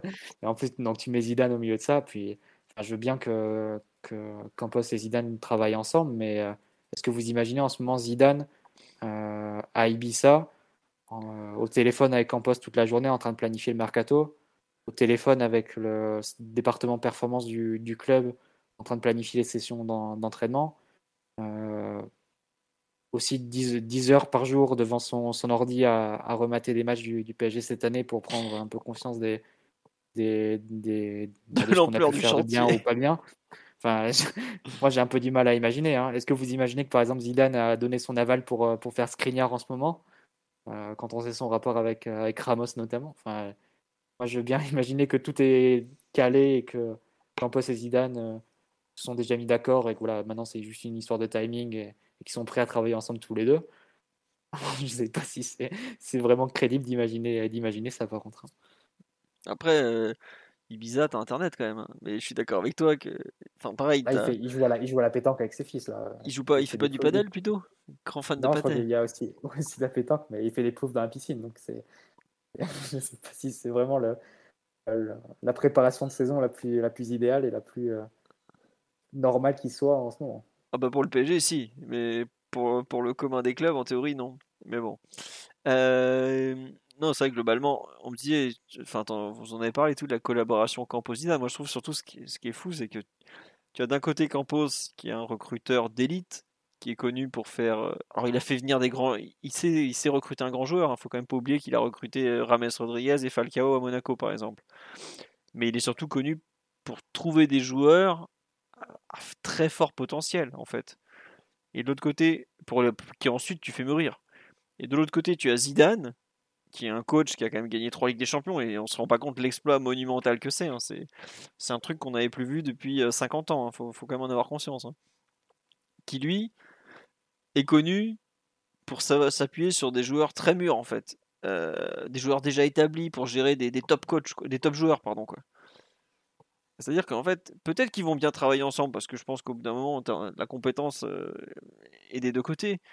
Mais t'as un problème quoi. C'est comme on dit sur live, Campos c'est un mec de pour créer, pour construire un moyen long terme. Zidane il est sur du court terme quoi. Euh, voilà. Et puis moi surtout il y a un gros problème ce que je vois c'est que Zidane, euh, comme dit sur live, mais les Qataris vont lui courir euh, jusqu'à quelle date après? Est-ce que le 29 juin ils vont finalement se rendre compte? Ah bah non, attendez les gars, en fait il viendra pas le mec quoi. Enfin on est déjà le 13 juin, tu le dis Mathieu, il prépare pas du tout la saison. Ça se voit qu'il prépare pas la saison. Un truc tout bête, on a zéro bruit sur des adjoints. On a eu un demi-bout de rumeur de Makelele et le mec il est les pieds dans l'eau à Ibiza. Je regrette euh, quand. euh, Si l'adjoint principal c'est Makelele au secours. Ouais, voilà. Désolé, déjà. mais- En plus, en plus, ouais. Bah, visiblement, il était plus chaud pour aller prendre la République démocratique du Congo. Mais ça, c'est autre chose. Un truc tout bête, je vais vous citer une anecdote. Unai Emery, il a été nommé par le PSG le 16 juin, je crois. Donc, il savait, s'il est nommé le 16, ça veut dire qu'il sait déjà depuis le 6, 7, 8, 9, 10 auparavant qu'il va être nommé. Il a même pas pris de vacances cette année-là. Il s'est enchaîné des dizaines de matchs. Il a revu, je crois, avec son staff, ils ont revu l'équivalent, je crois, de- des deux dernières saisons, trois fois les matchs pour vous donner un peu une idée du travail en amont qu'ils avaient fait déjà. Quoi. Excusez-moi, Zidane, il a pas du tout la tête d'un mec qui est en train de bosser en ce moment. Mais alors pas du tout. Euh, J'espère. Alors peut-être qu'il a fait ce travail en amont, parce qu'il faut quand même pas oublier qu'il il a eu un an pour préparer. hein, S'il avait voulu regarder un match par jour pendant un an, il a eu le temps. hein. Mais ça colle pas trop, trop, trop en termes de d'un- avec un, avec un mec prêt à rentrer à, à venir demain travailler quoi. Donc euh, ça, ça me gêne un peu par exemple. Et l'autre chose qui, qui- non mais c'est vrai Simon, tu t'es- Le premier coach aux 35 heures depuis Laurent Blanc. Ah, non, mais on en rigole un peu. Mais ça A me une cerne sous les yeux en, en, en 3 ans au PSG. on se rappelle le fameux article d'El Pais qui décrivait Ah bah Unai Emery, contrairement à son prédécesseur qui ronflait dans l'avion au retour des matchs, lui il les regarde dans l'avion, il est déjà en train de les retravailler. Ah bon, c'est bizarre, dis donc. Bref. Non mais ce qui me fait, qui me fait un peu tiquer, euh, c'est par exemple Zidane. On me dit sur le live, ouais, est-ce que Zidane il a besoin de voir la Ligue 1 tellement elle est faible? Bah euh, déjà, c'est quand même un des 5 meilleurs championnats au monde, hein, faut quand même pas l'oublier. Et puis surtout, les... il faut les connaître, les joueurs. Il faut connaître ses joueurs. Il faut pas connaître que les joueurs en face. Il faut connaître ses joueurs. Et vous avez bien vu quand Pochettino est arrivé, clairement, il n'avait pas assez étudié le jeu du PSG. On voit qu'il a tâtonné, par exemple, avec un joueur comme Verratti. Un coup devant, un coup trop haut. Enfin, on l'a vu tout ça. Euh, Je regrette, Zidane, il... a dû voir PSG Real, Real PSG comme tout le monde, parce que c'était l'affiche à ne pas louper. Je suis pas sûr qu'il ait vu plus de 10 matchs de Ligue 1 sur les trois dernières années. Après, si, quand il a joué le PSG en Coupe d'Europe, il les a forcément étudiés. Mais c'était il y a, il y a 4 ans, non, il y a 3 ans maintenant, c'était euh, septembre 2019. Moi, j'avoue que je suis très inquiet de la préparation de l'entraîneur en question s'il met un pied à Paris. Outre le fait qu'il a vraisemblablement pas très envie de venir, moi, le... on va me dire, il dit euh, il va dire c'est bien et tout ira bien. Ben non, en fait, le football, euh, on a bien vu que c'est pas parce que le mec il dit des trucs euh, sur le banc que ça, va forcément marcher. Après, j'ai aucun doute quant au fait qu'il pourra réussir dans la durée. Mais il y a quand même énormément de travail en amont. Il faut connaître les équipes et tout ça, et ça se fait pas comme ça. Donc, euh, moi, j'avoue que le fait que le- l'entraîneur soit toujours pas nommé au 13 juin, surtout si ça doit être quelqu'un qui vient de l'étranger, ça m'inquiète pas mal. Et effectivement, Gallardo, ça serait exactement le même problème. hein. Non, franchement. hein. Euh, parce qu'on est déjà le, le 13 juin, que ça va vite, qu'il faut du temps, euh, que ça s'invente pas comme ça. Et même si un, un bon préparateur, des bons adjoints, ça peut te faire gagner énormément de temps. Euh, ouais, comme tu dis, Mathieu, la piste la plus opérationnelle aujourd'hui, c'est bah, c'est pas Zidane, c'est Galtier. hein. donc euh, ça me fait pas rêver non plus. hein. Mais bon, voilà où j'en suis. Omar, sur ces histoires de Zidane, Galtier, euh, qu'est-ce que tu en penses en, en tant que sage et membre euh, référent de l'UNECATF Il va dire le choix du roi. ça, ça dépend ce que tu entends par le choix du roi. Pas puce. Le- le- le- le- Ah Deux ou trois des, des meilleurs coachs français. L'ouragan Papus, euh, pour finir le travail et nous emmener à Istanbul. Non, mais c'est sans faire de redite sur ce qu'on s'est dit la semaine dernière, je pense que je pense avant toute chose qu'il faut laisser tranquille Zidane.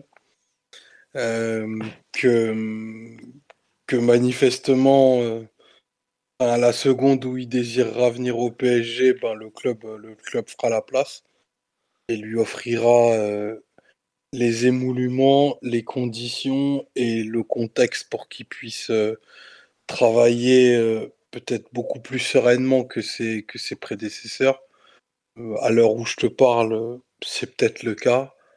Euh, les gens les mieux renseignés, du moins sur les, sur les dossiers depuis ces, ces dernières semaines, disent que ça ne l'est pas. Donc euh, moi, je vais partir de ce, de ce postulat-là. Et, euh, et à partir de, de ce moment-là, ben, tu, tu redescends d'un cran. Si le, si le choix du Qatar est celui-ci et qu'ils n'ont pas d'autres pistes, ben, je m'en réfère à la direction sportive. Et Campos, euh, à partir du moment où il a quitté Lille, n'a pas n'a fait que de, de tresser des, des, des éloges et des louanges à notre ami Christophe. Euh, Galtier a lui aussi euh, manifesté son envie à plusieurs reprises de retravailler avec Campos. Bah, on dirait que l'occasion va se présenter.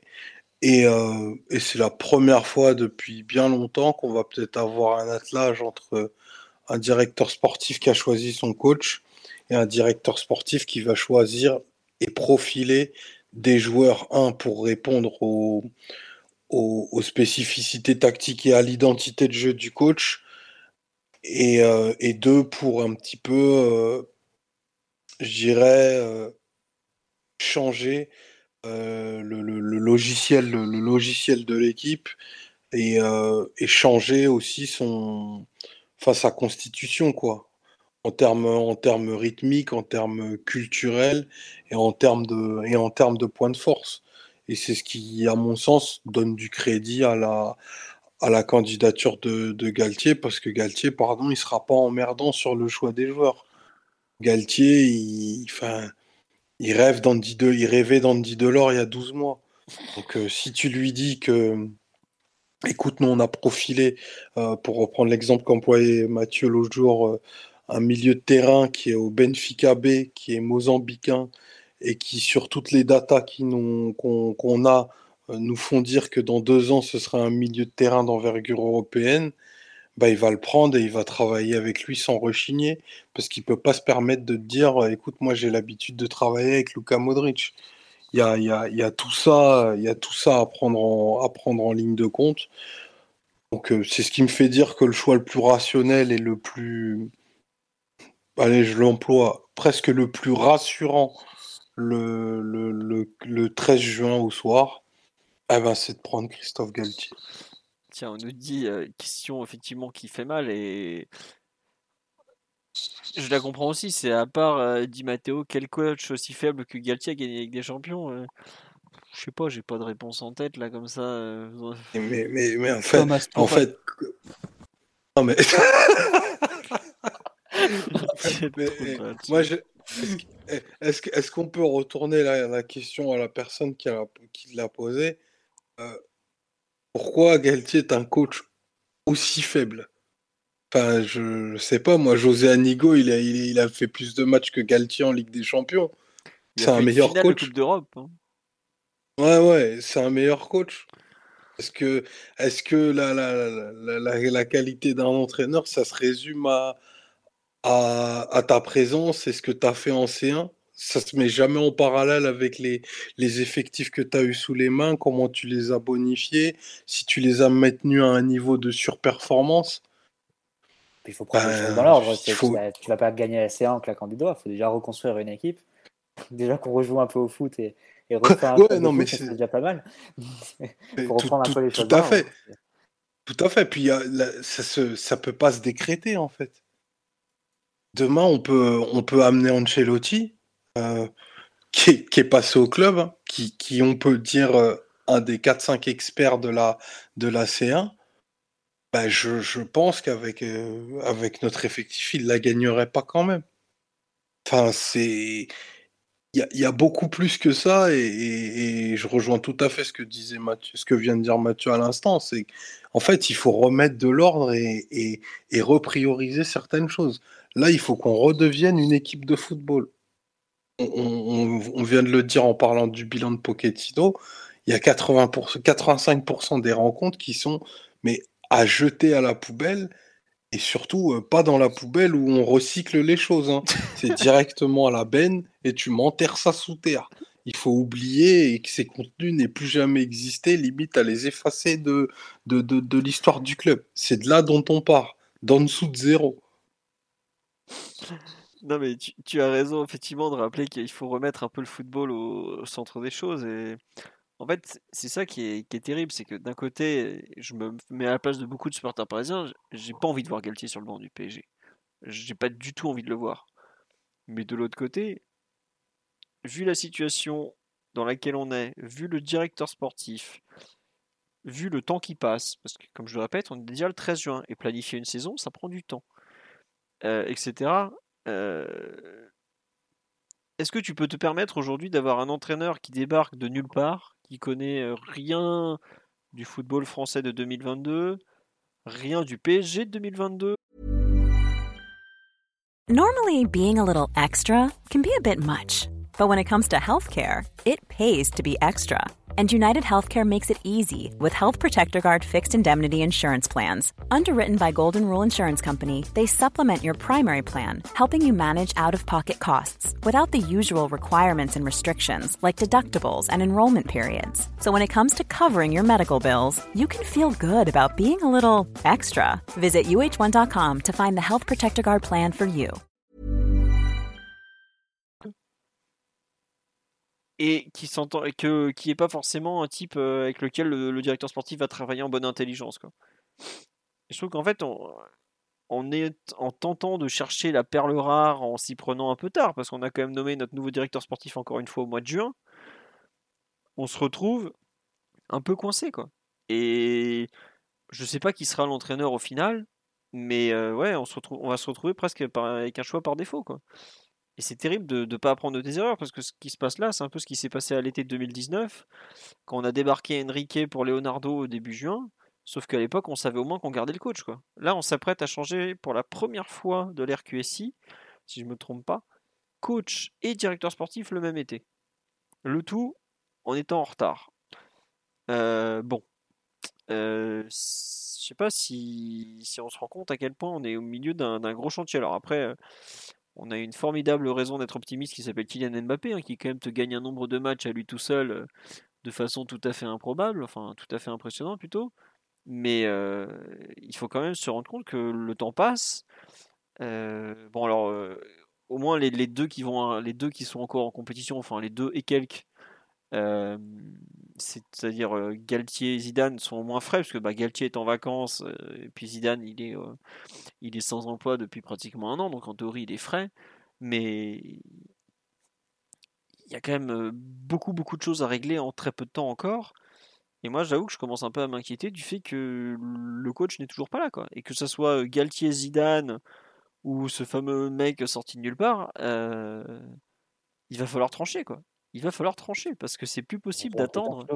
C'est qu'on est en discussion avec un joueur auquel tu peux même pas promettre un coach, en fait. Bah, tu, tu, bah, tu promets qu'il gagne. On parlait de moi de sportif. C'est euh, non, mais ça, ça, en plus, avec ça aurait quand même beaucoup de répercussions de faire un peut-être qu'on évoquera son, son nom, euh, son profil ce soir ou dans un autre podcast. Non, mais on parlait ça, aurait beaucoup, ça, aurait quand même beaucoup de répercussions de faire un défenseur central à 60 ou 70 millions d'euros, ou, ou, 50, peu importe, euh, surtout de ce niveau de statut, etc. Euh, le faire à l'aveugle, bien même commencer des négociations pour ensuite officialiser, officialiser Zidane le 25 pour qu'il mette son veto le 26, imaginerait la. c'est... on est capable de le faire. Hein.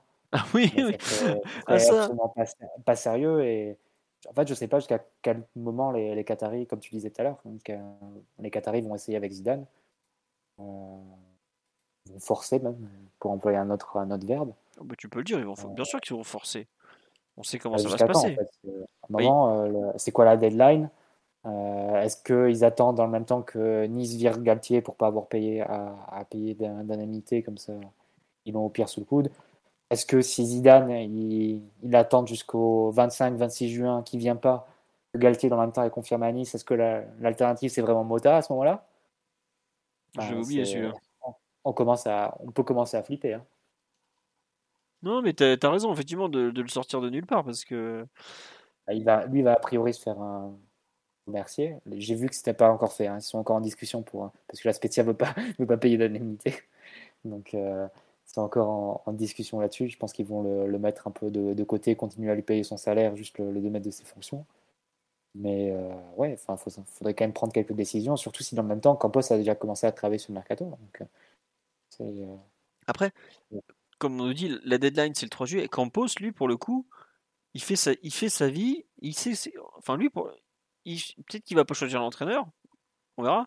Mais lui, j'ai l'impression qu'il est en train de définir l'effectif comme lui, il a envie de le définir. Quoi. Et après, l'entraîneur, bah, mon gars, tu te débrouilles avec ça. Tu as ça, tu te débrouilles. Quoi. Est-ce que c'est une bonne solution? Je sais pas. Mais en tout cas, lui, pour le coup, il avance. Hein, parce que des agents, il en a rencontré à l'appel déjà. Des, des, mecs, il en rencontre plein. Il y a Antero Henrique qui, pareil, euh, fait un peu de tout. Il touche même aux féminines. Même s'il le dit lui-même, il y connaît pas grand-chose.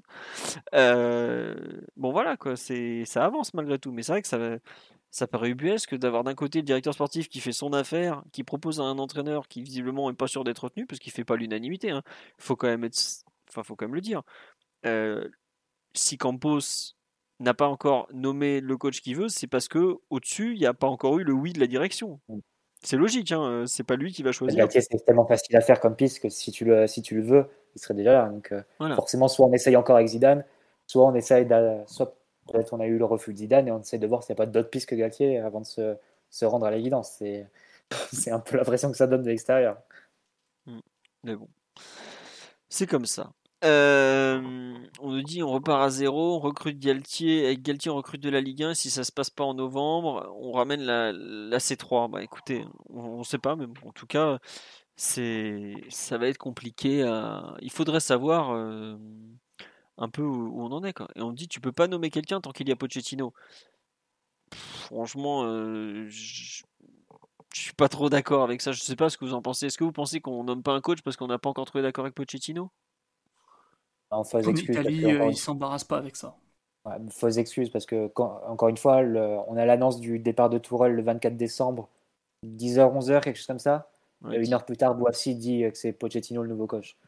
après, il y a encore quelques jours qui se passent pour euh, finaliser les contrats et, régler euh, l'indemnité de, départ de, de. Et le, nouveau coach, on l'avait au moment où on débarque euh. Donc, après, peut-être certains disent que le nouveau coach, on l'a déjà. Et c'est peut-être pour ça qu'on a déjà signifié à Pochettino qu'il serait, serait débarqué. Mais bon, encore une fois, si c'est Zidane ce, ce coach-là, est-ce qu'il est vraiment dans une optique de préparer la saison en ce moment? Est-ce qu'il est dans une optique aussi de coopération avec Campos en ce moment pour définir les besoins de, l'effectif, etc.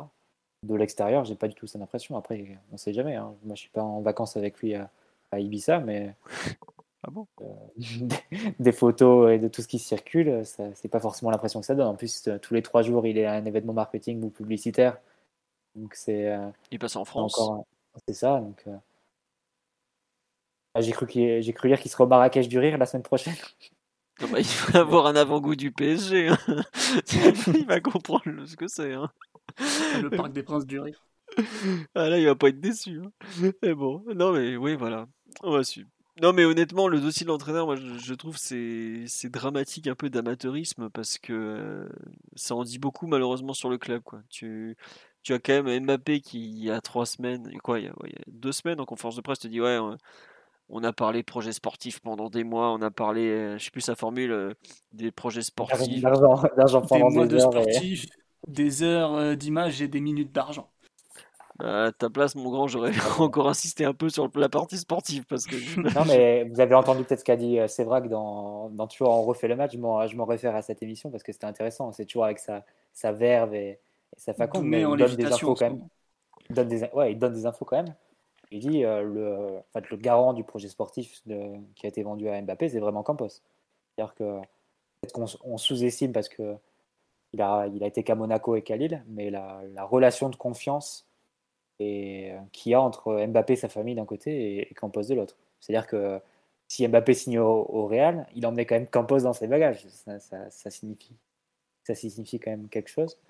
Donc, le, projet qui lui a été vendu, c'est en gros Campos, en lequel ils ont une confiance professionnelle et personnelle totale, il va pouvoir faire mettre en place ce qu'il a, a en tête et, développer un projet sur trois ans au PSG. C'est ça qui a été vendu à Mbappé après, d'après les informations. C'est vrai que c'est pas tu vas travailler avec un nom en tant que coach ou bien on va te ramener les meilleurs joueurs de la terre. D'ailleurs, c'est peut-être quelque chose qu'on mesure, qu'on n'a pas compris de, de Mbappé l'an dernier en fait on se disait, euh, mais pourquoi il ne prolonge pas? On lui a ramené Messi, Ramos, on a fait un mercato hyper clinquant, etc. On lui a ramené les meilleurs joueurs, pourquoi il ne prolonge pas? Il semblerait que Mbappé, non seulement il est très patriote et très attaché au PSG, surtout il n'est pas forcément euh, dans l'optique et dans le délire de supporter d'avoir des noms, de travailler avec euh, des, des stars ou ce genre de choses. Il a une confiance a priori professionnelle et personnelle totale envers Campos et il a envie de celui-ci puisse développer son projet. C'est ce qui ressort en tout cas de ce qui est expliqué en tout cas c'est vrai que ce week-end. Euh, ça va être intéressant à suivre ce qui est les, prochains développements, mais peut-être qu'on se méprend un peu de, de, ce qui a été promis à, Mbappé. Hmm. Forcément Zidane ou ramener Cristiano Ronaldo qui, qui le ferait rester. Quoi. Ouais, c'est sûr. Après, lui, je pense que surtout ce qu'il veut, c'est une équipe très compétitive et lui à la tête du truc. Donc bon, on a compris. On nous dit euh, à quand ça sera officialisé le prochain entraîneur? Ben, moi, je, le dis honnêtement, je serais même pas surpris que ça soit genre le 30 juin ou, ou un truc du genre. Hein. Enfin, je sais pas si vous vous rendez compte, on est le 13. La presse anglaise, là, les mecs de Sky qui donc ont eu les infos côté Pochettino, on va pas mentir, hein, disaient que ce serait dans les prochains jours, voire en fin de semaine. Donc en gros, il sera au dehors euh, le 18-19. Et après, donc, du 18-19 au 30 juin, tu as, euh, donc, allez, on va dire le 17, allez, vendredi, on va dire. Jusqu'au 30, tu as deux semaines, euh, même pas deux semaines ouvrées. Euh, deux semaines en comptant tous les jours complets, donc euh, dix jours ouvrés. Même si dans le football, il travaille aussi le week-end et tout ça. Quoi. Enfin, Oui, mais Omar? La reprise de l'entraînement est le 4 juillet. Voilà pourquoi on parlait du 3 juillet tout à l'heure, pour ceux qui n'ont pas compris. C'est que le- la reprise est le 4. Donc, euh, Si tard que ça. dernier club de Ligue 1 à reprendre comme tous les ans, comme tu t'en doutes. Non, mais dernier club du monde, là, attends, avec la Coupe du Monde euh, hivernale, la plupart des clubs, ils reprennent Non, le 23 et- juin. Bon, il doit y avoir bien des Italiens qui vont. Ah oui, c'est vrai, ils vont pas à la Coupe du Monde. Pardon, j'ai pas fait exprès. Non, mais non, il y a des Espagnols qui reprennent après encore. Après, si, si tu veux avoir mal, Monaco, ils reprennent l'entraînement dans 5 jours, hein, le 18. hein. Mais eux, c'est parce qu'ils ont la Ligue des Champions. Ce qui est quoi. conforme à la réalité actuelle en Europe. hein. La plupart des clubs, euh, dans les deux dernières semaines de juin, au boulot. Bon, bah, pas Bon, chez nous. Bref. Euh, On nous dit qu'il y a le fameux Ramon Fuentes de Mundo Deportivo qui annonce une officialisation de Zidane fin juin, c'est crédible. C'est effectivement possible que ça se finisse comme ça. Euh, bon, on verra. On nous dit la présence de Zidane à Foot dimanche, est-ce que c'est un hasard? Je pense que c'est surtout euh, l'émission a déjà été enregistrée à mon avis. C'est pour pendant qu'il était en France, euh, puisqu'il est passé notamment vers Boulogne-Billancourt au siège de la Française des Jeux, tout ça, tout ça. Donc à mon avis, il a fait l'interview à ce moment-là, mais je, je suis pas sûr qu'il faille attendre grand-chose de, l'interview en termes d'annonce. Faut pas vous, il peut, il peut pas dire à cette occasion, bah je vais, euh, voilà, c'est un truc, je pense sur ses 50 ans, mais il va pas dire à ce moment-là, je, bon bah voilà, j'ai signé au PG. Déjà, ça aurait déjà fuité malgré tout parce que c'est un truc impossible à tenir pendant, sur 10 jours. Vous vous rendez compte, la prolongation de Mbappé, ça a tenu même pas 24 heures avant que ça fuite. Alors un truc comme Zidane qui annonce dans un téléfoot qu'il vient au PSG, vous vous doutez bien que ça serait, ça, c'est compliqué de le faire, le faire tenir pendant 10 jours euh, avec euh, tous ceux qui ont filmé, vu les images, monté, tout ça. Ça fait trop de sources possibles pour que ça craque. Voilà. Euh, je vous propose de. C'est vrai que nos internationaux sont tout juste en vacances. Oui, mais il n'y a pas que des internationaux au PSG. hein.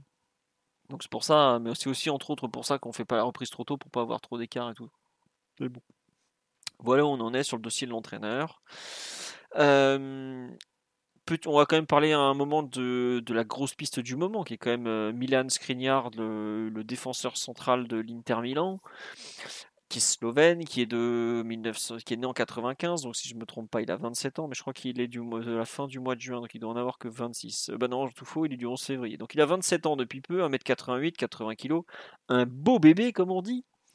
Euh, le PSG, on a évoqué la rondelette somme de 50 millions, peut-être même de 60 millions d'euros pour le faire venir. J'ai dit j'ai dit slovène et pas slovaque. Excusez-moi, c'est, c'est la passion cyclisme qui a parlé. Il est bien slovaque, slovaque. Euh, oui, oui, excusez-moi. Euh, bon, toujours est-il que le l'Inter est dans une situation financière compliquée. Ils ont un actionnaire chinois qui peut pas réinvestir. Ils ont un prêt archi-toxique à 12% d'intérêt qu'ils doivent rembourser tous les ans. Et donc, l'Inter, pour équilibrer ses comptes, tous les ans, vend un, voire deux gros joueurs. L'an dernier, ils avaient vendu Hakimi et Lukaku. Cette année, ils espèrent faire un peu moins de plus-value possible. Donc, ils risquent d'en vendre qu'un, qui risque donc d'être Skriniar, puisque Bastoni, qui était l'autre grosse valeur marchande, euh, a décidé qu'il restait à l'Inter. Et on nous dit l'Inter demanderait 80 millions d'euros. C'est sérieux comme info? Ah oui, je pense que c'est un montant que l'Inter peut tout à fait envisager. Un grand défenseur central aujourd'hui, ça vaut 50, 60, 70 millions. Euh, je suis pas surpris que l'Inter, en prix de demande, ça soit ça. Euh, faut pas, voilà. Certes, il a qu'un an de contrat, mais c'est quand même un joueur qui est total, qui a le gabarit pour aller jouer en première ligue, la dureté notamment dans les duels. Donc c'est un joueur qui, dont le prix va monter. Faut pas l'oublier. Aujourd'hui, c'est un peu les Anglais qui définissent les prix sur certains types de joueurs. Et lui, pour le coup, il peut y avoir des gros clubs anglais qui mettent euh, une somme euh, non négligeable. Quoi. Donc moi, je serais pas surpris que l'Inter demande ça. Après, ce qu'ils auront, c'est autre chose. Quoi. Mathieu, Omar, c'est vous les deux spécialistes du championnat italien. Ne m'en veut pas Simon. Un avis sur l'état des négociations et la, la valeur sportive de ce bon Milan Skriniar?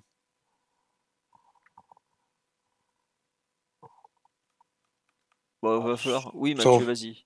Non, tu veux commencer, Omar? Vas-y, Omar. Allez, Omar, ça fait longtemps qu'on t'a pas entendu. En plus, l'Inter est Non, non, Bah, du coup, c'est peut-être euh, pour parler un peu plus du, du, du profil du joueur, et je, te laisserai Mathieu parler des, des négociations, parce qu'il connaît très bien Marotta, Marotta également. Euh, Milan Skriniar, un joueur euh, totalement inscrit dans, dans le rebond et le, et le renouveau qu'a qu'a connu l'Inter, euh, a été utilisé dans plusieurs, de, plusieurs systèmes défensifs, euh, aussi bien dans une défense à 4 en charnière avec De Vrij et une défense à 3 euh, avec une, une implémentation un peu plus difficile, notamment à l'arrivée de Conte, mais au final, un joueur qui s'est qui s'est très très bien adapté. Euh, le prix me paraît être cohérent par rapport à sa, enfin cohérent par rapport à sa qualité. Tu, parlais de la, dureté dans les duels, c'est vrai que c'est une, qualité qui est très marquée chez lui. Il est extrêmement âpre. Euh, il a le meilleur pied qu'il n'y paraît. Je te dis pas qu'il est capable de trouver des angles comme euh, euh, comme les meilleurs relanceurs, mais par contre, il est plutôt sûr dans, ses premiers choix de passe courte, notamment. Après, sur la qualité aérienne, la qualité de correction, fermeture des espaces, capacité à tenir une ligne défensive haute, basse, défendre dans la surface et en un contre un, bah, c'est vraiment un joueur de, de tout premier ordre. Euh, qui a su se transformer et un petit peu dégrossir euh, ce qu'il était quand il est arrivé à l'Inter euh, il y a 4 ans. un peu, un peu pâteau, je trouvais notamment, et, et, assez facilement pris dans son dos. Maintenant, c'est un, un défenseur qui est vraiment unanimement, je pense, le, le meilleur joueur de, de 1 contre 1 et celui qui te fait passer une, pire, une des pires soirées en, en Italie quand il, quand il t'a au marquage individuel. Hein, je pense au dernier match notamment, enfin au dernier Juve Inter où il, où il s'est fadé Vlaovic.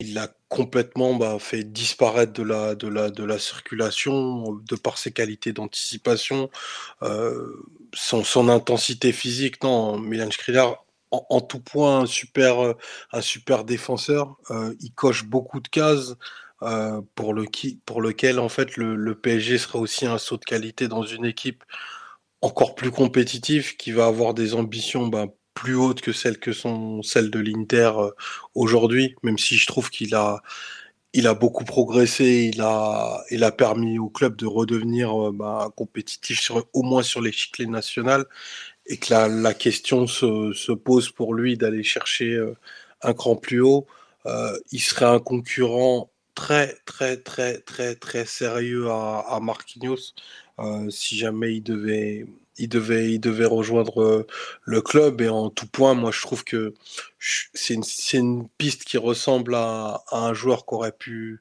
scouter Leonardo parce qu'on connaît son appétence pour le pour le championnat italien mais je trouve que hum, c'est normal que Campos valide cette piste parce qu'à mon avis, elle coche, elle coche toutes les cases dont le, dont le PSG a besoin, c'est-à-dire un, un, joueur qui a une dimension athlétique supérieure à celle qu'on peut connaître aujourd'hui, euh, qui a un jeu défensif euh, dans toute sa globalité de, de haut vol, qui va avoir l'envie de gagner des trophées, puisqu'il a gagné, euh, a gagné deux trophées à l'Inter en, en cinq ans.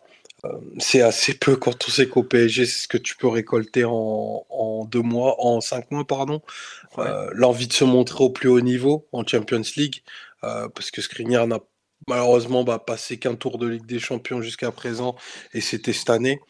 Donc, euh, à, à, bien des égards, je trouve que c'est une, c'est une super piste, et au-delà d'être aussi un, un super mec unanimement, sale, unanimement aimé bien au-delà par, euh, par tous les tifosi de, de l'Inter et respecté dans, dans le championnat de Serie A comme l'un des deux trois meilleurs défenseurs de la botte aujourd'hui.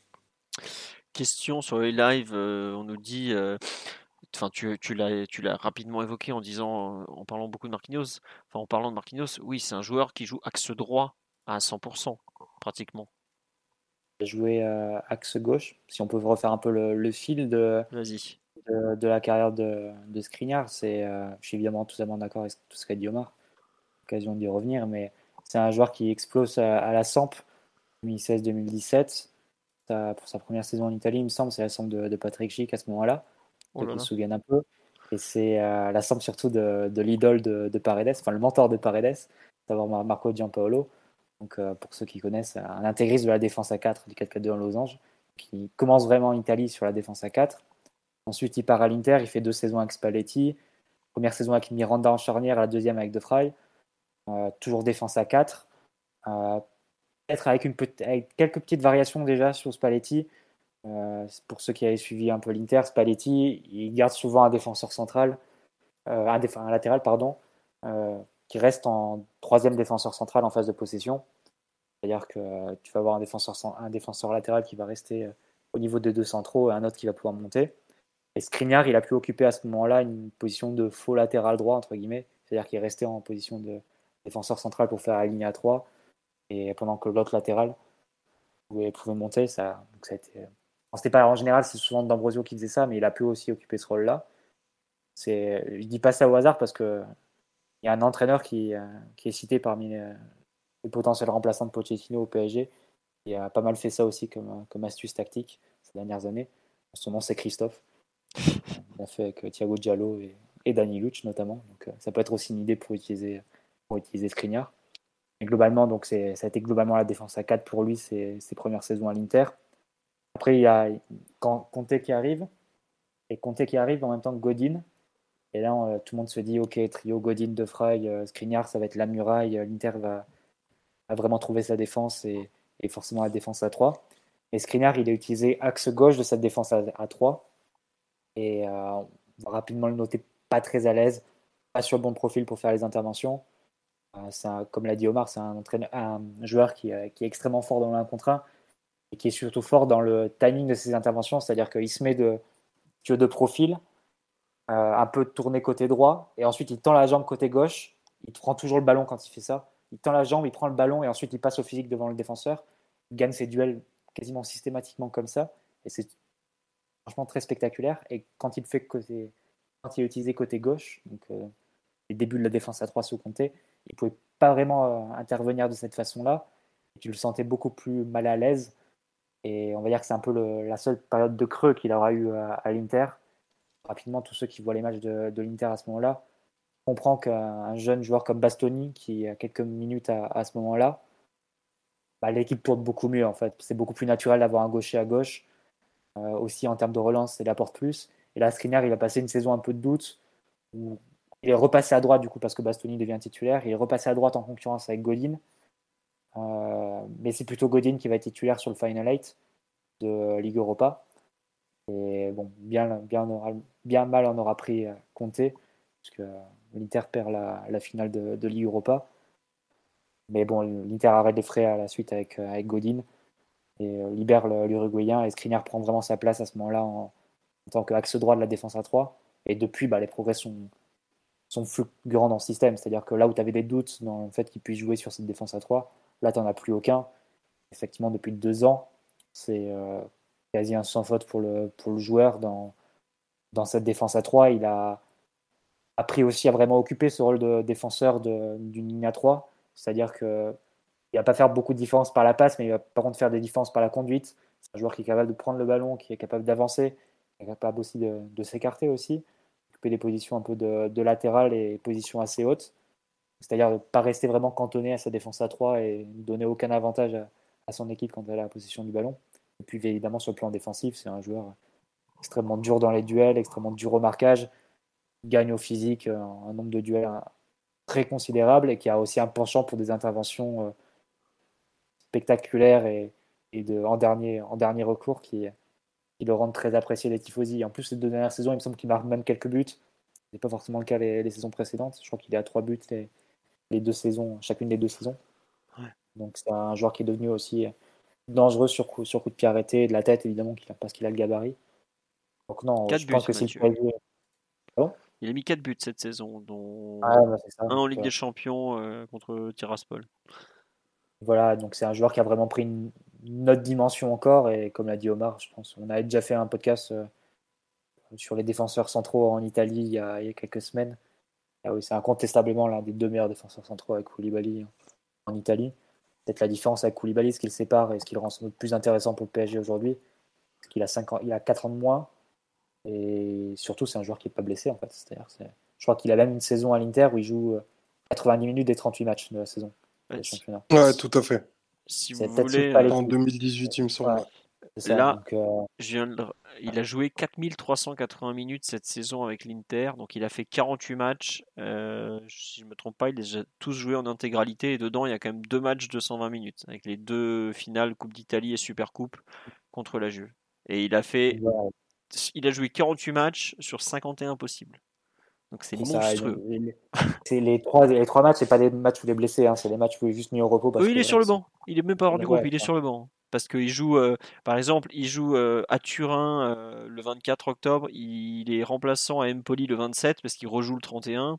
Et pareil, il joue pas le, il joue le 12 décembre, il joue pas le 17, mais il rejoue le 22.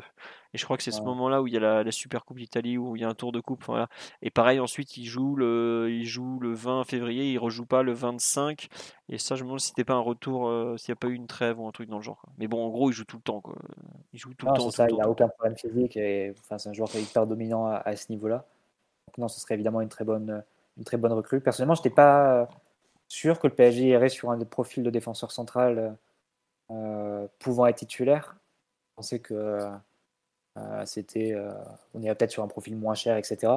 Et je pense que l'arrivée de Skriniar, quand on entend dire que Skriniar c'est pour mettre de la pression sur Marquinhos, enfin, c'est pas, c'est pas un joueur pour mettre de la pression, Skriniar, c'est un joueur qui viendrait pour être titulaire, point.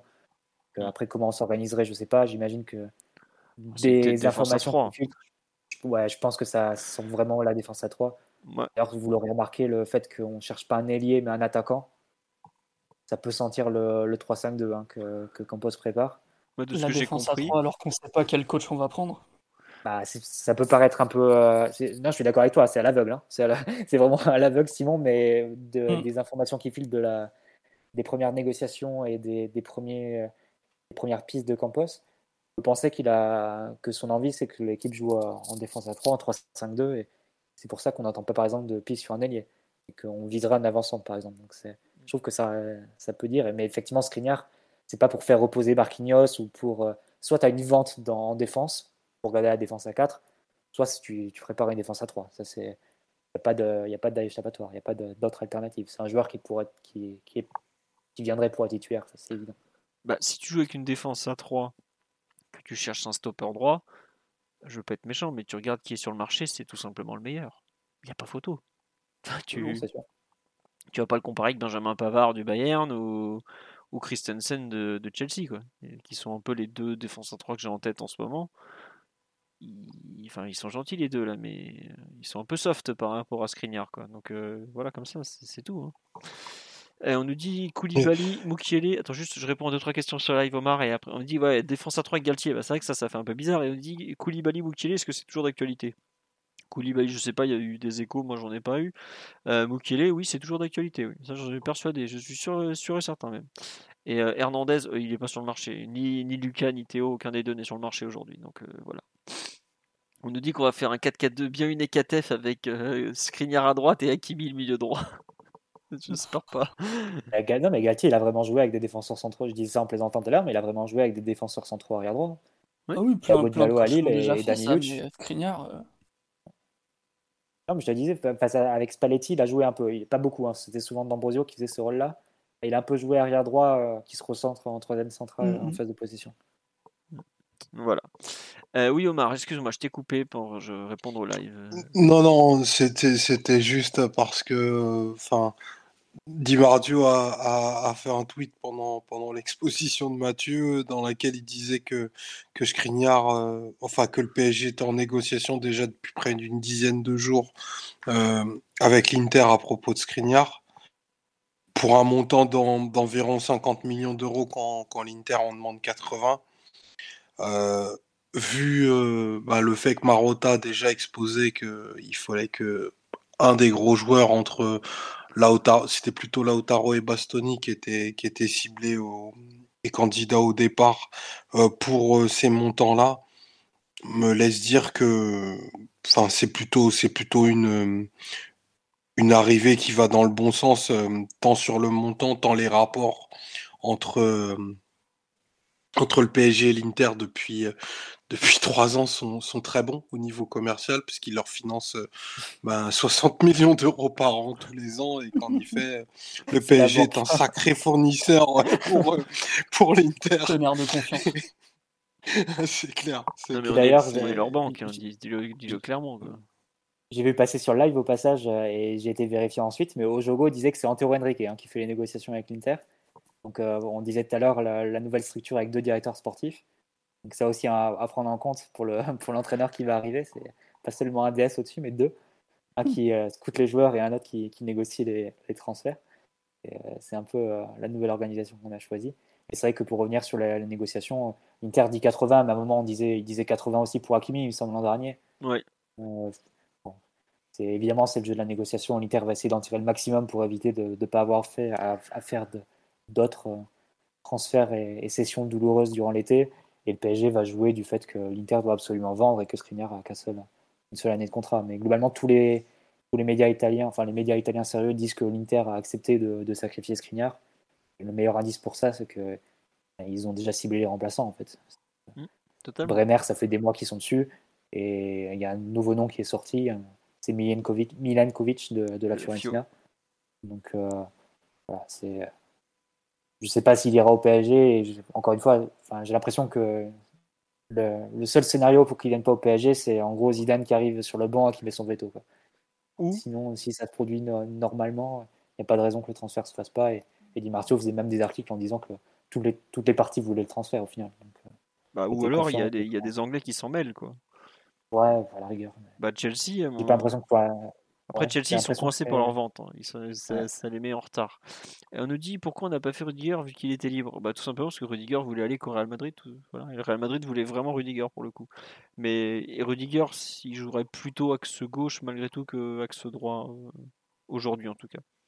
Et Chelsea est sur Koundé. Bah ouais, mais méfiez-vous de, des fausses pistes de Chelsea des fois parce que c'est pas toujours simple euh, à suivre euh, ce que ce qu'ils sont capables de faire. Et s'ils voient que Koundé, ça leur coûtait le même prix que Skriniar, ils sont capables de changer d'avis quand même. Même si c'est vrai que Koundé, le, coach en place, qui est un certain Thomas T, l'appréciait déjà beaucoup quand il était à Bordeaux. Mais je viens d'imaginer la rencontre entre Marotta et Antero Henrique, ça doit être exceptionnel quoi.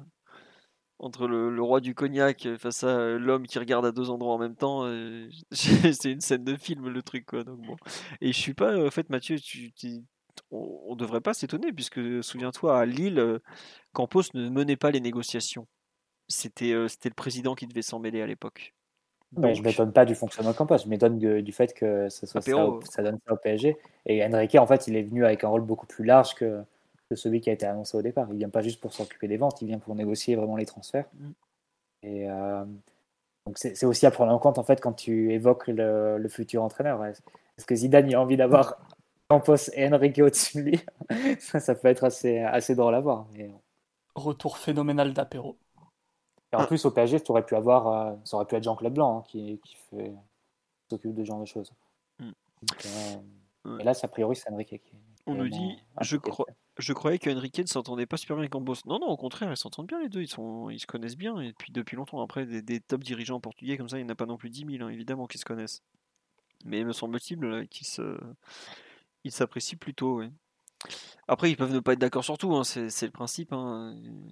Regardez, on, a fait euh, une heure de débat. euh, Si- Simon, moi, Mathieu et Omar, on met pas Pochettino au même niveau avec la même. euh, voilà, c'est tout, c'est comme ça. Il y a des, sensibilités et après, il faut savoir le gérer, tout ça. Quoi. On nous dit Jean-Claude Blanc, c'est une secrétaire en fer. Non, pas tout à fait, non. Mais oui, il peut pas être partout aussi, Jean-Claude Blanc. Il a beaucoup, beaucoup de choses à gérer déjà, donc c'est comme ça. hein. Voilà. Euh, petit point mercato encore. Vous avez une ou deux autres questions ou ou on a fini euh, Vous voulez parler de Il y a quelque chose encore à noter ou pas dans l'actualité mercato de la semaine? Ou pas? Euh, Milinkovic Savic, oh non, vous pouvez oublier, hein, à partir du moment où Leonardo n'est plus là, il y a certaines pistes, on en a parlé euh, de Milinkovic Savic, a oublié, euh, comment il s'appelle Paqueta, pareil, plus personne n'en parle, c'est oublié. Euh, ah oui, tiens, juste euh, Skamaka, on en avait parlé ou pas la semaine dernière, je me souviens pas. On avait eu l'info durant le podcast. On avait présenté un peu le joueur, mais c'est vrai que ça s'est pas trop embrayé. Hmm. C'est vrai que comme on l'avait dit aussi, euh, Sassuolo, ils, ils vont demander la lune pour un joueur qui est, qui est beaucoup moins référencé évidemment que, que Skriniar. Tiens, on nous dit, est-ce que c'était vrai le coup de Barella? Alors, il n'y a que les collègues de FC Internews qui en ont parlé et absolument rien. bonne pour ça.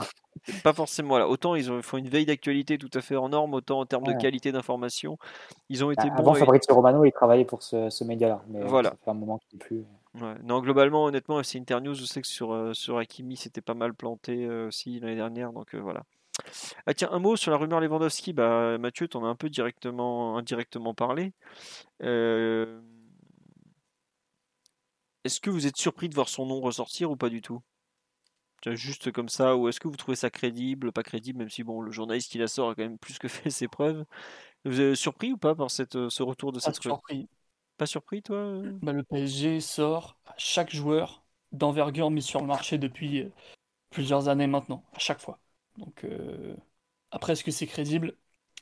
Je sais pas. J'ai pas l'impression que, que ça le soit. Je pense que ce, bon vieux Robert trouvera un autre point de chute, euh, tout simplement parce que ton projet en attaque, c'est Mbappé. Et euh, est-ce que tu peux faire cohabiter les deux? Peut-être.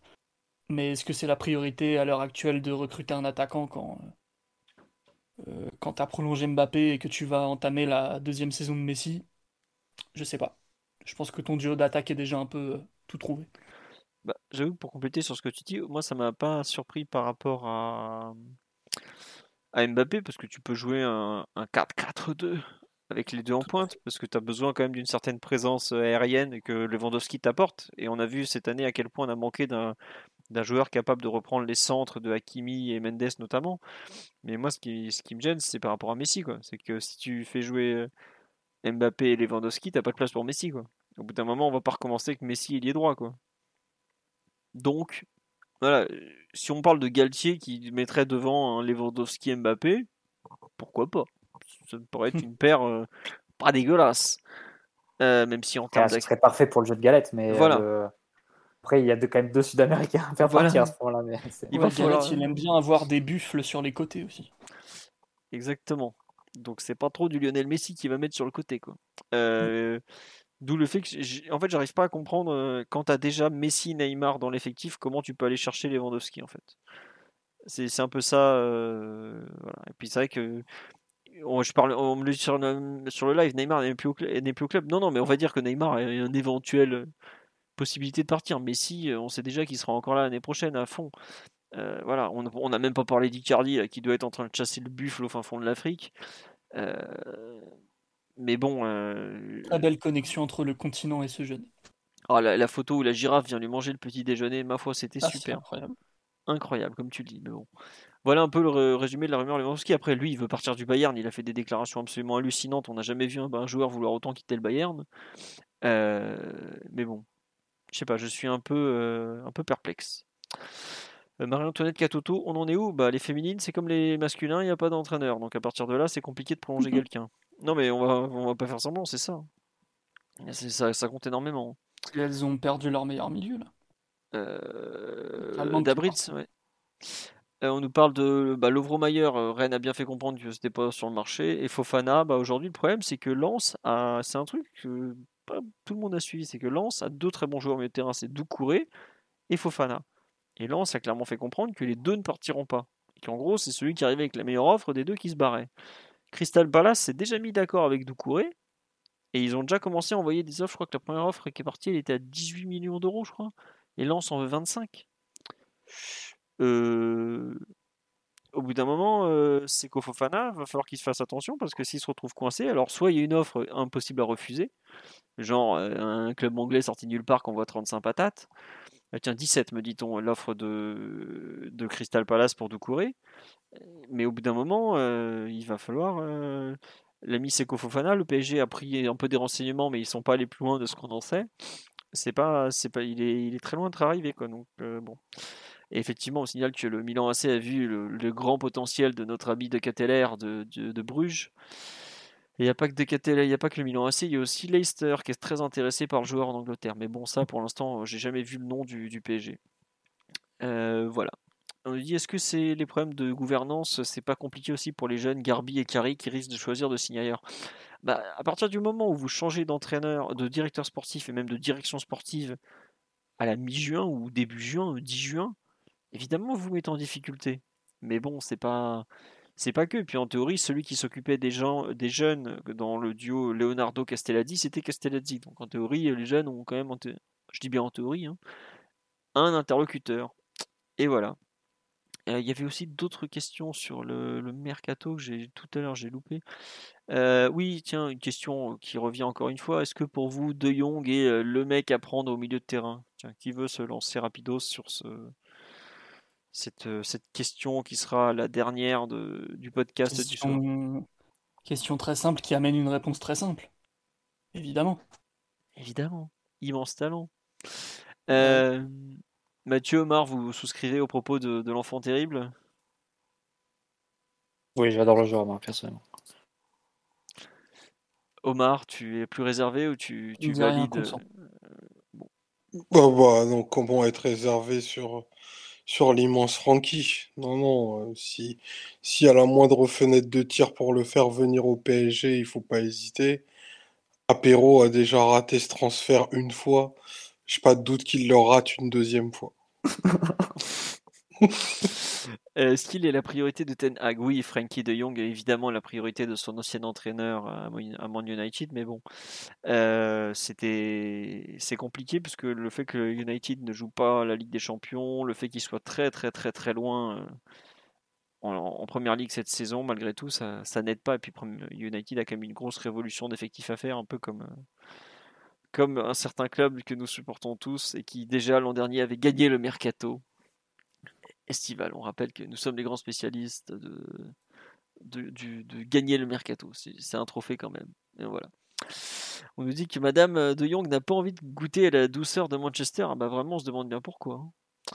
Euh, des news sur Inacio. Je sais même pas qui c'est. Je vais pas vous mentir. Je, je m'y connais un peu en joueur de foot. mais On va demander à Jordan, c'est un défenseur central du Sporting. Ah, ah oui, oh là là, j'étais pas du tout. Mais j'ai j'ai vu aucune rumeur sur lui pour le coup.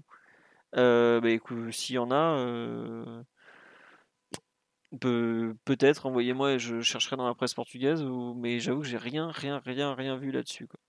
Mais bon. Euh, voilà, bon, on a un peu fait le tour. Oui, euh, Frankie de Jong, le Barça veut 100 millions d'euros, évidemment. Bah, comme Chouamini était, transféré pour 100 millions, bonus inclus, évidemment que le, Barça veut 100 millions pour Frankie. Et puis, il faut pas oublier qu'avec cet argent, ils sont censés financer tout leur mercato, puisqu'ils n'ont pas un. Euh, Est-ce que Kimpembe est sur le départ? Bah, En tout cas, euh, aujourd'hui, ça paraît être un joueur qui est non pas sur le départ, mais qui souhaite rencontrer sa direction. Après, il s'est expliqué un peu sur ses propos. Il a dit Mais attendez, moi je dis juste que je, je veux rencontrer ma direction pour parler de mon avenir. C'est, ça n'a rien de fou. hein. Et Parler de je- son avenir, ça veut dire être payé autant que Marquinhos, c'est ça que ça veut dire. ça, c'est vrai. simplifie pour les gens. C'est possible. c'est pas, pas illégitime qu'il veuille rencontrer sa direction. En plus, si sa direction veut lui ramener un défenseur central à 60 millions dans les pattes, à un Mm. moment, c'est aussi c'est logique de, de de vouloir savoir un peu quels sont les plans. Et surtout qu'il arrive à quoi Deux ans de la fin de son contrat? Euh, ouais, il a signé jusqu'en 2024. oui. Ouais, bah voilà, tu arrives un peu à une période charnière où euh, soit tu vas prolonger, soit tu vas vendre. Donc, euh, euh, c'est logique qu'à un moment, les deux parties se rencontrent. Après, qu'il y ait un mouvement été, je sais pas si ce sera vraiment le cas. Et un truc, euh, visiblement, que Campos n'a pas aimé la déclaration de Kimpembe, mais Campos apprécie Kimpembe de longue date, puisque je vous signale que quand Monaco tentait de nous piquer Monaco. Kimpembe, eh oui, c'était Ah ouais. Campos qui voulait récupérer Kimpembe à Monaco à l'été Ouais. 2015 ou 2016. 2015, là. Voilà, donc faut pas l'oublier que, que l'ami Campos est un, un, un directeur sportif qui, a- qui, a- qui avait su lire le potentiel de Kimpembe, qui n'était pas du tout évident à l'époque, bien longtemps avant tout le monde. Et c'est bien là, c'est son plus grand talent. Bon, sur ce, je pense qu'on a fait le tour. hein. On en est quand même à 2h41 d'émission. On va peut-être vous dire au revoir. Euh, merci à l'Euroro pour le dernier sub de la soirée, c'était très cool. Merci à Kazak aussi et PBS, il y a des gens qui offrent des abonnements, c'est très gentil de votre part. Vraiment, ça nous touche beaucoup. Là, je fais un cœur avec les doigts, comme dit Maria, pour tout vous dire. Euh, sur ce, euh, on en est où? Des prêtés de retour au club? Oh là là, bah, c'est pas compliqué. Pour l'instant, ils vont tous revenir parce que les seuls avec des options d'achat, c'était Areola. Bon, ça devrait être levé, mais c'est toujours pas officiel. Bulka, ça a déjà été levé, et je crois que les autres. Euh, c'était pas le cas. Bah tiens, il y a enfin voilà quoi qui vous offre un abonnement sur le live Twitch. Bah, c'est très gentil à lui, merci bien. Non, honnêtement, il n'y a pas de, il n'y a pas de, de nouveau sur les retours des prêtés, tout ça. Si Kalimundo est archi demandé, mais ça vous en doutiez, un joueur de 20 ans qui met euh, deux saisons d'affilée plus de 10 buts en Ligue 1, euh, forcément, c'est demandé. Et est-ce que le nouvel entraîneur du PSG sera annoncé d'ici lundi prochain? Moi, je pense que non. Mais tiens, bah tiens, euh, on va finir là-dessus. Mathieu, Omar, Simon, à votre avis?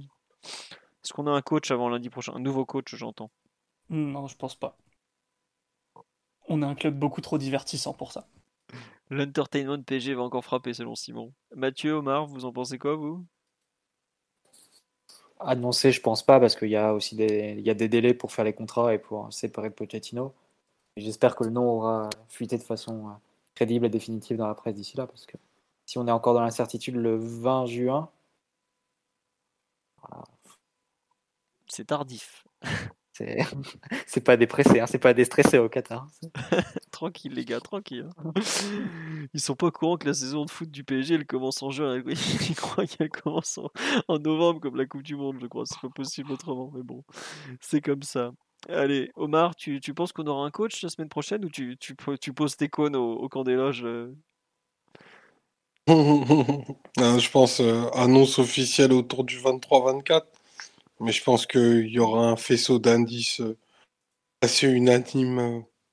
Allez, week-end prochain, début, début de la semaine suivante. Moi, je l'espère.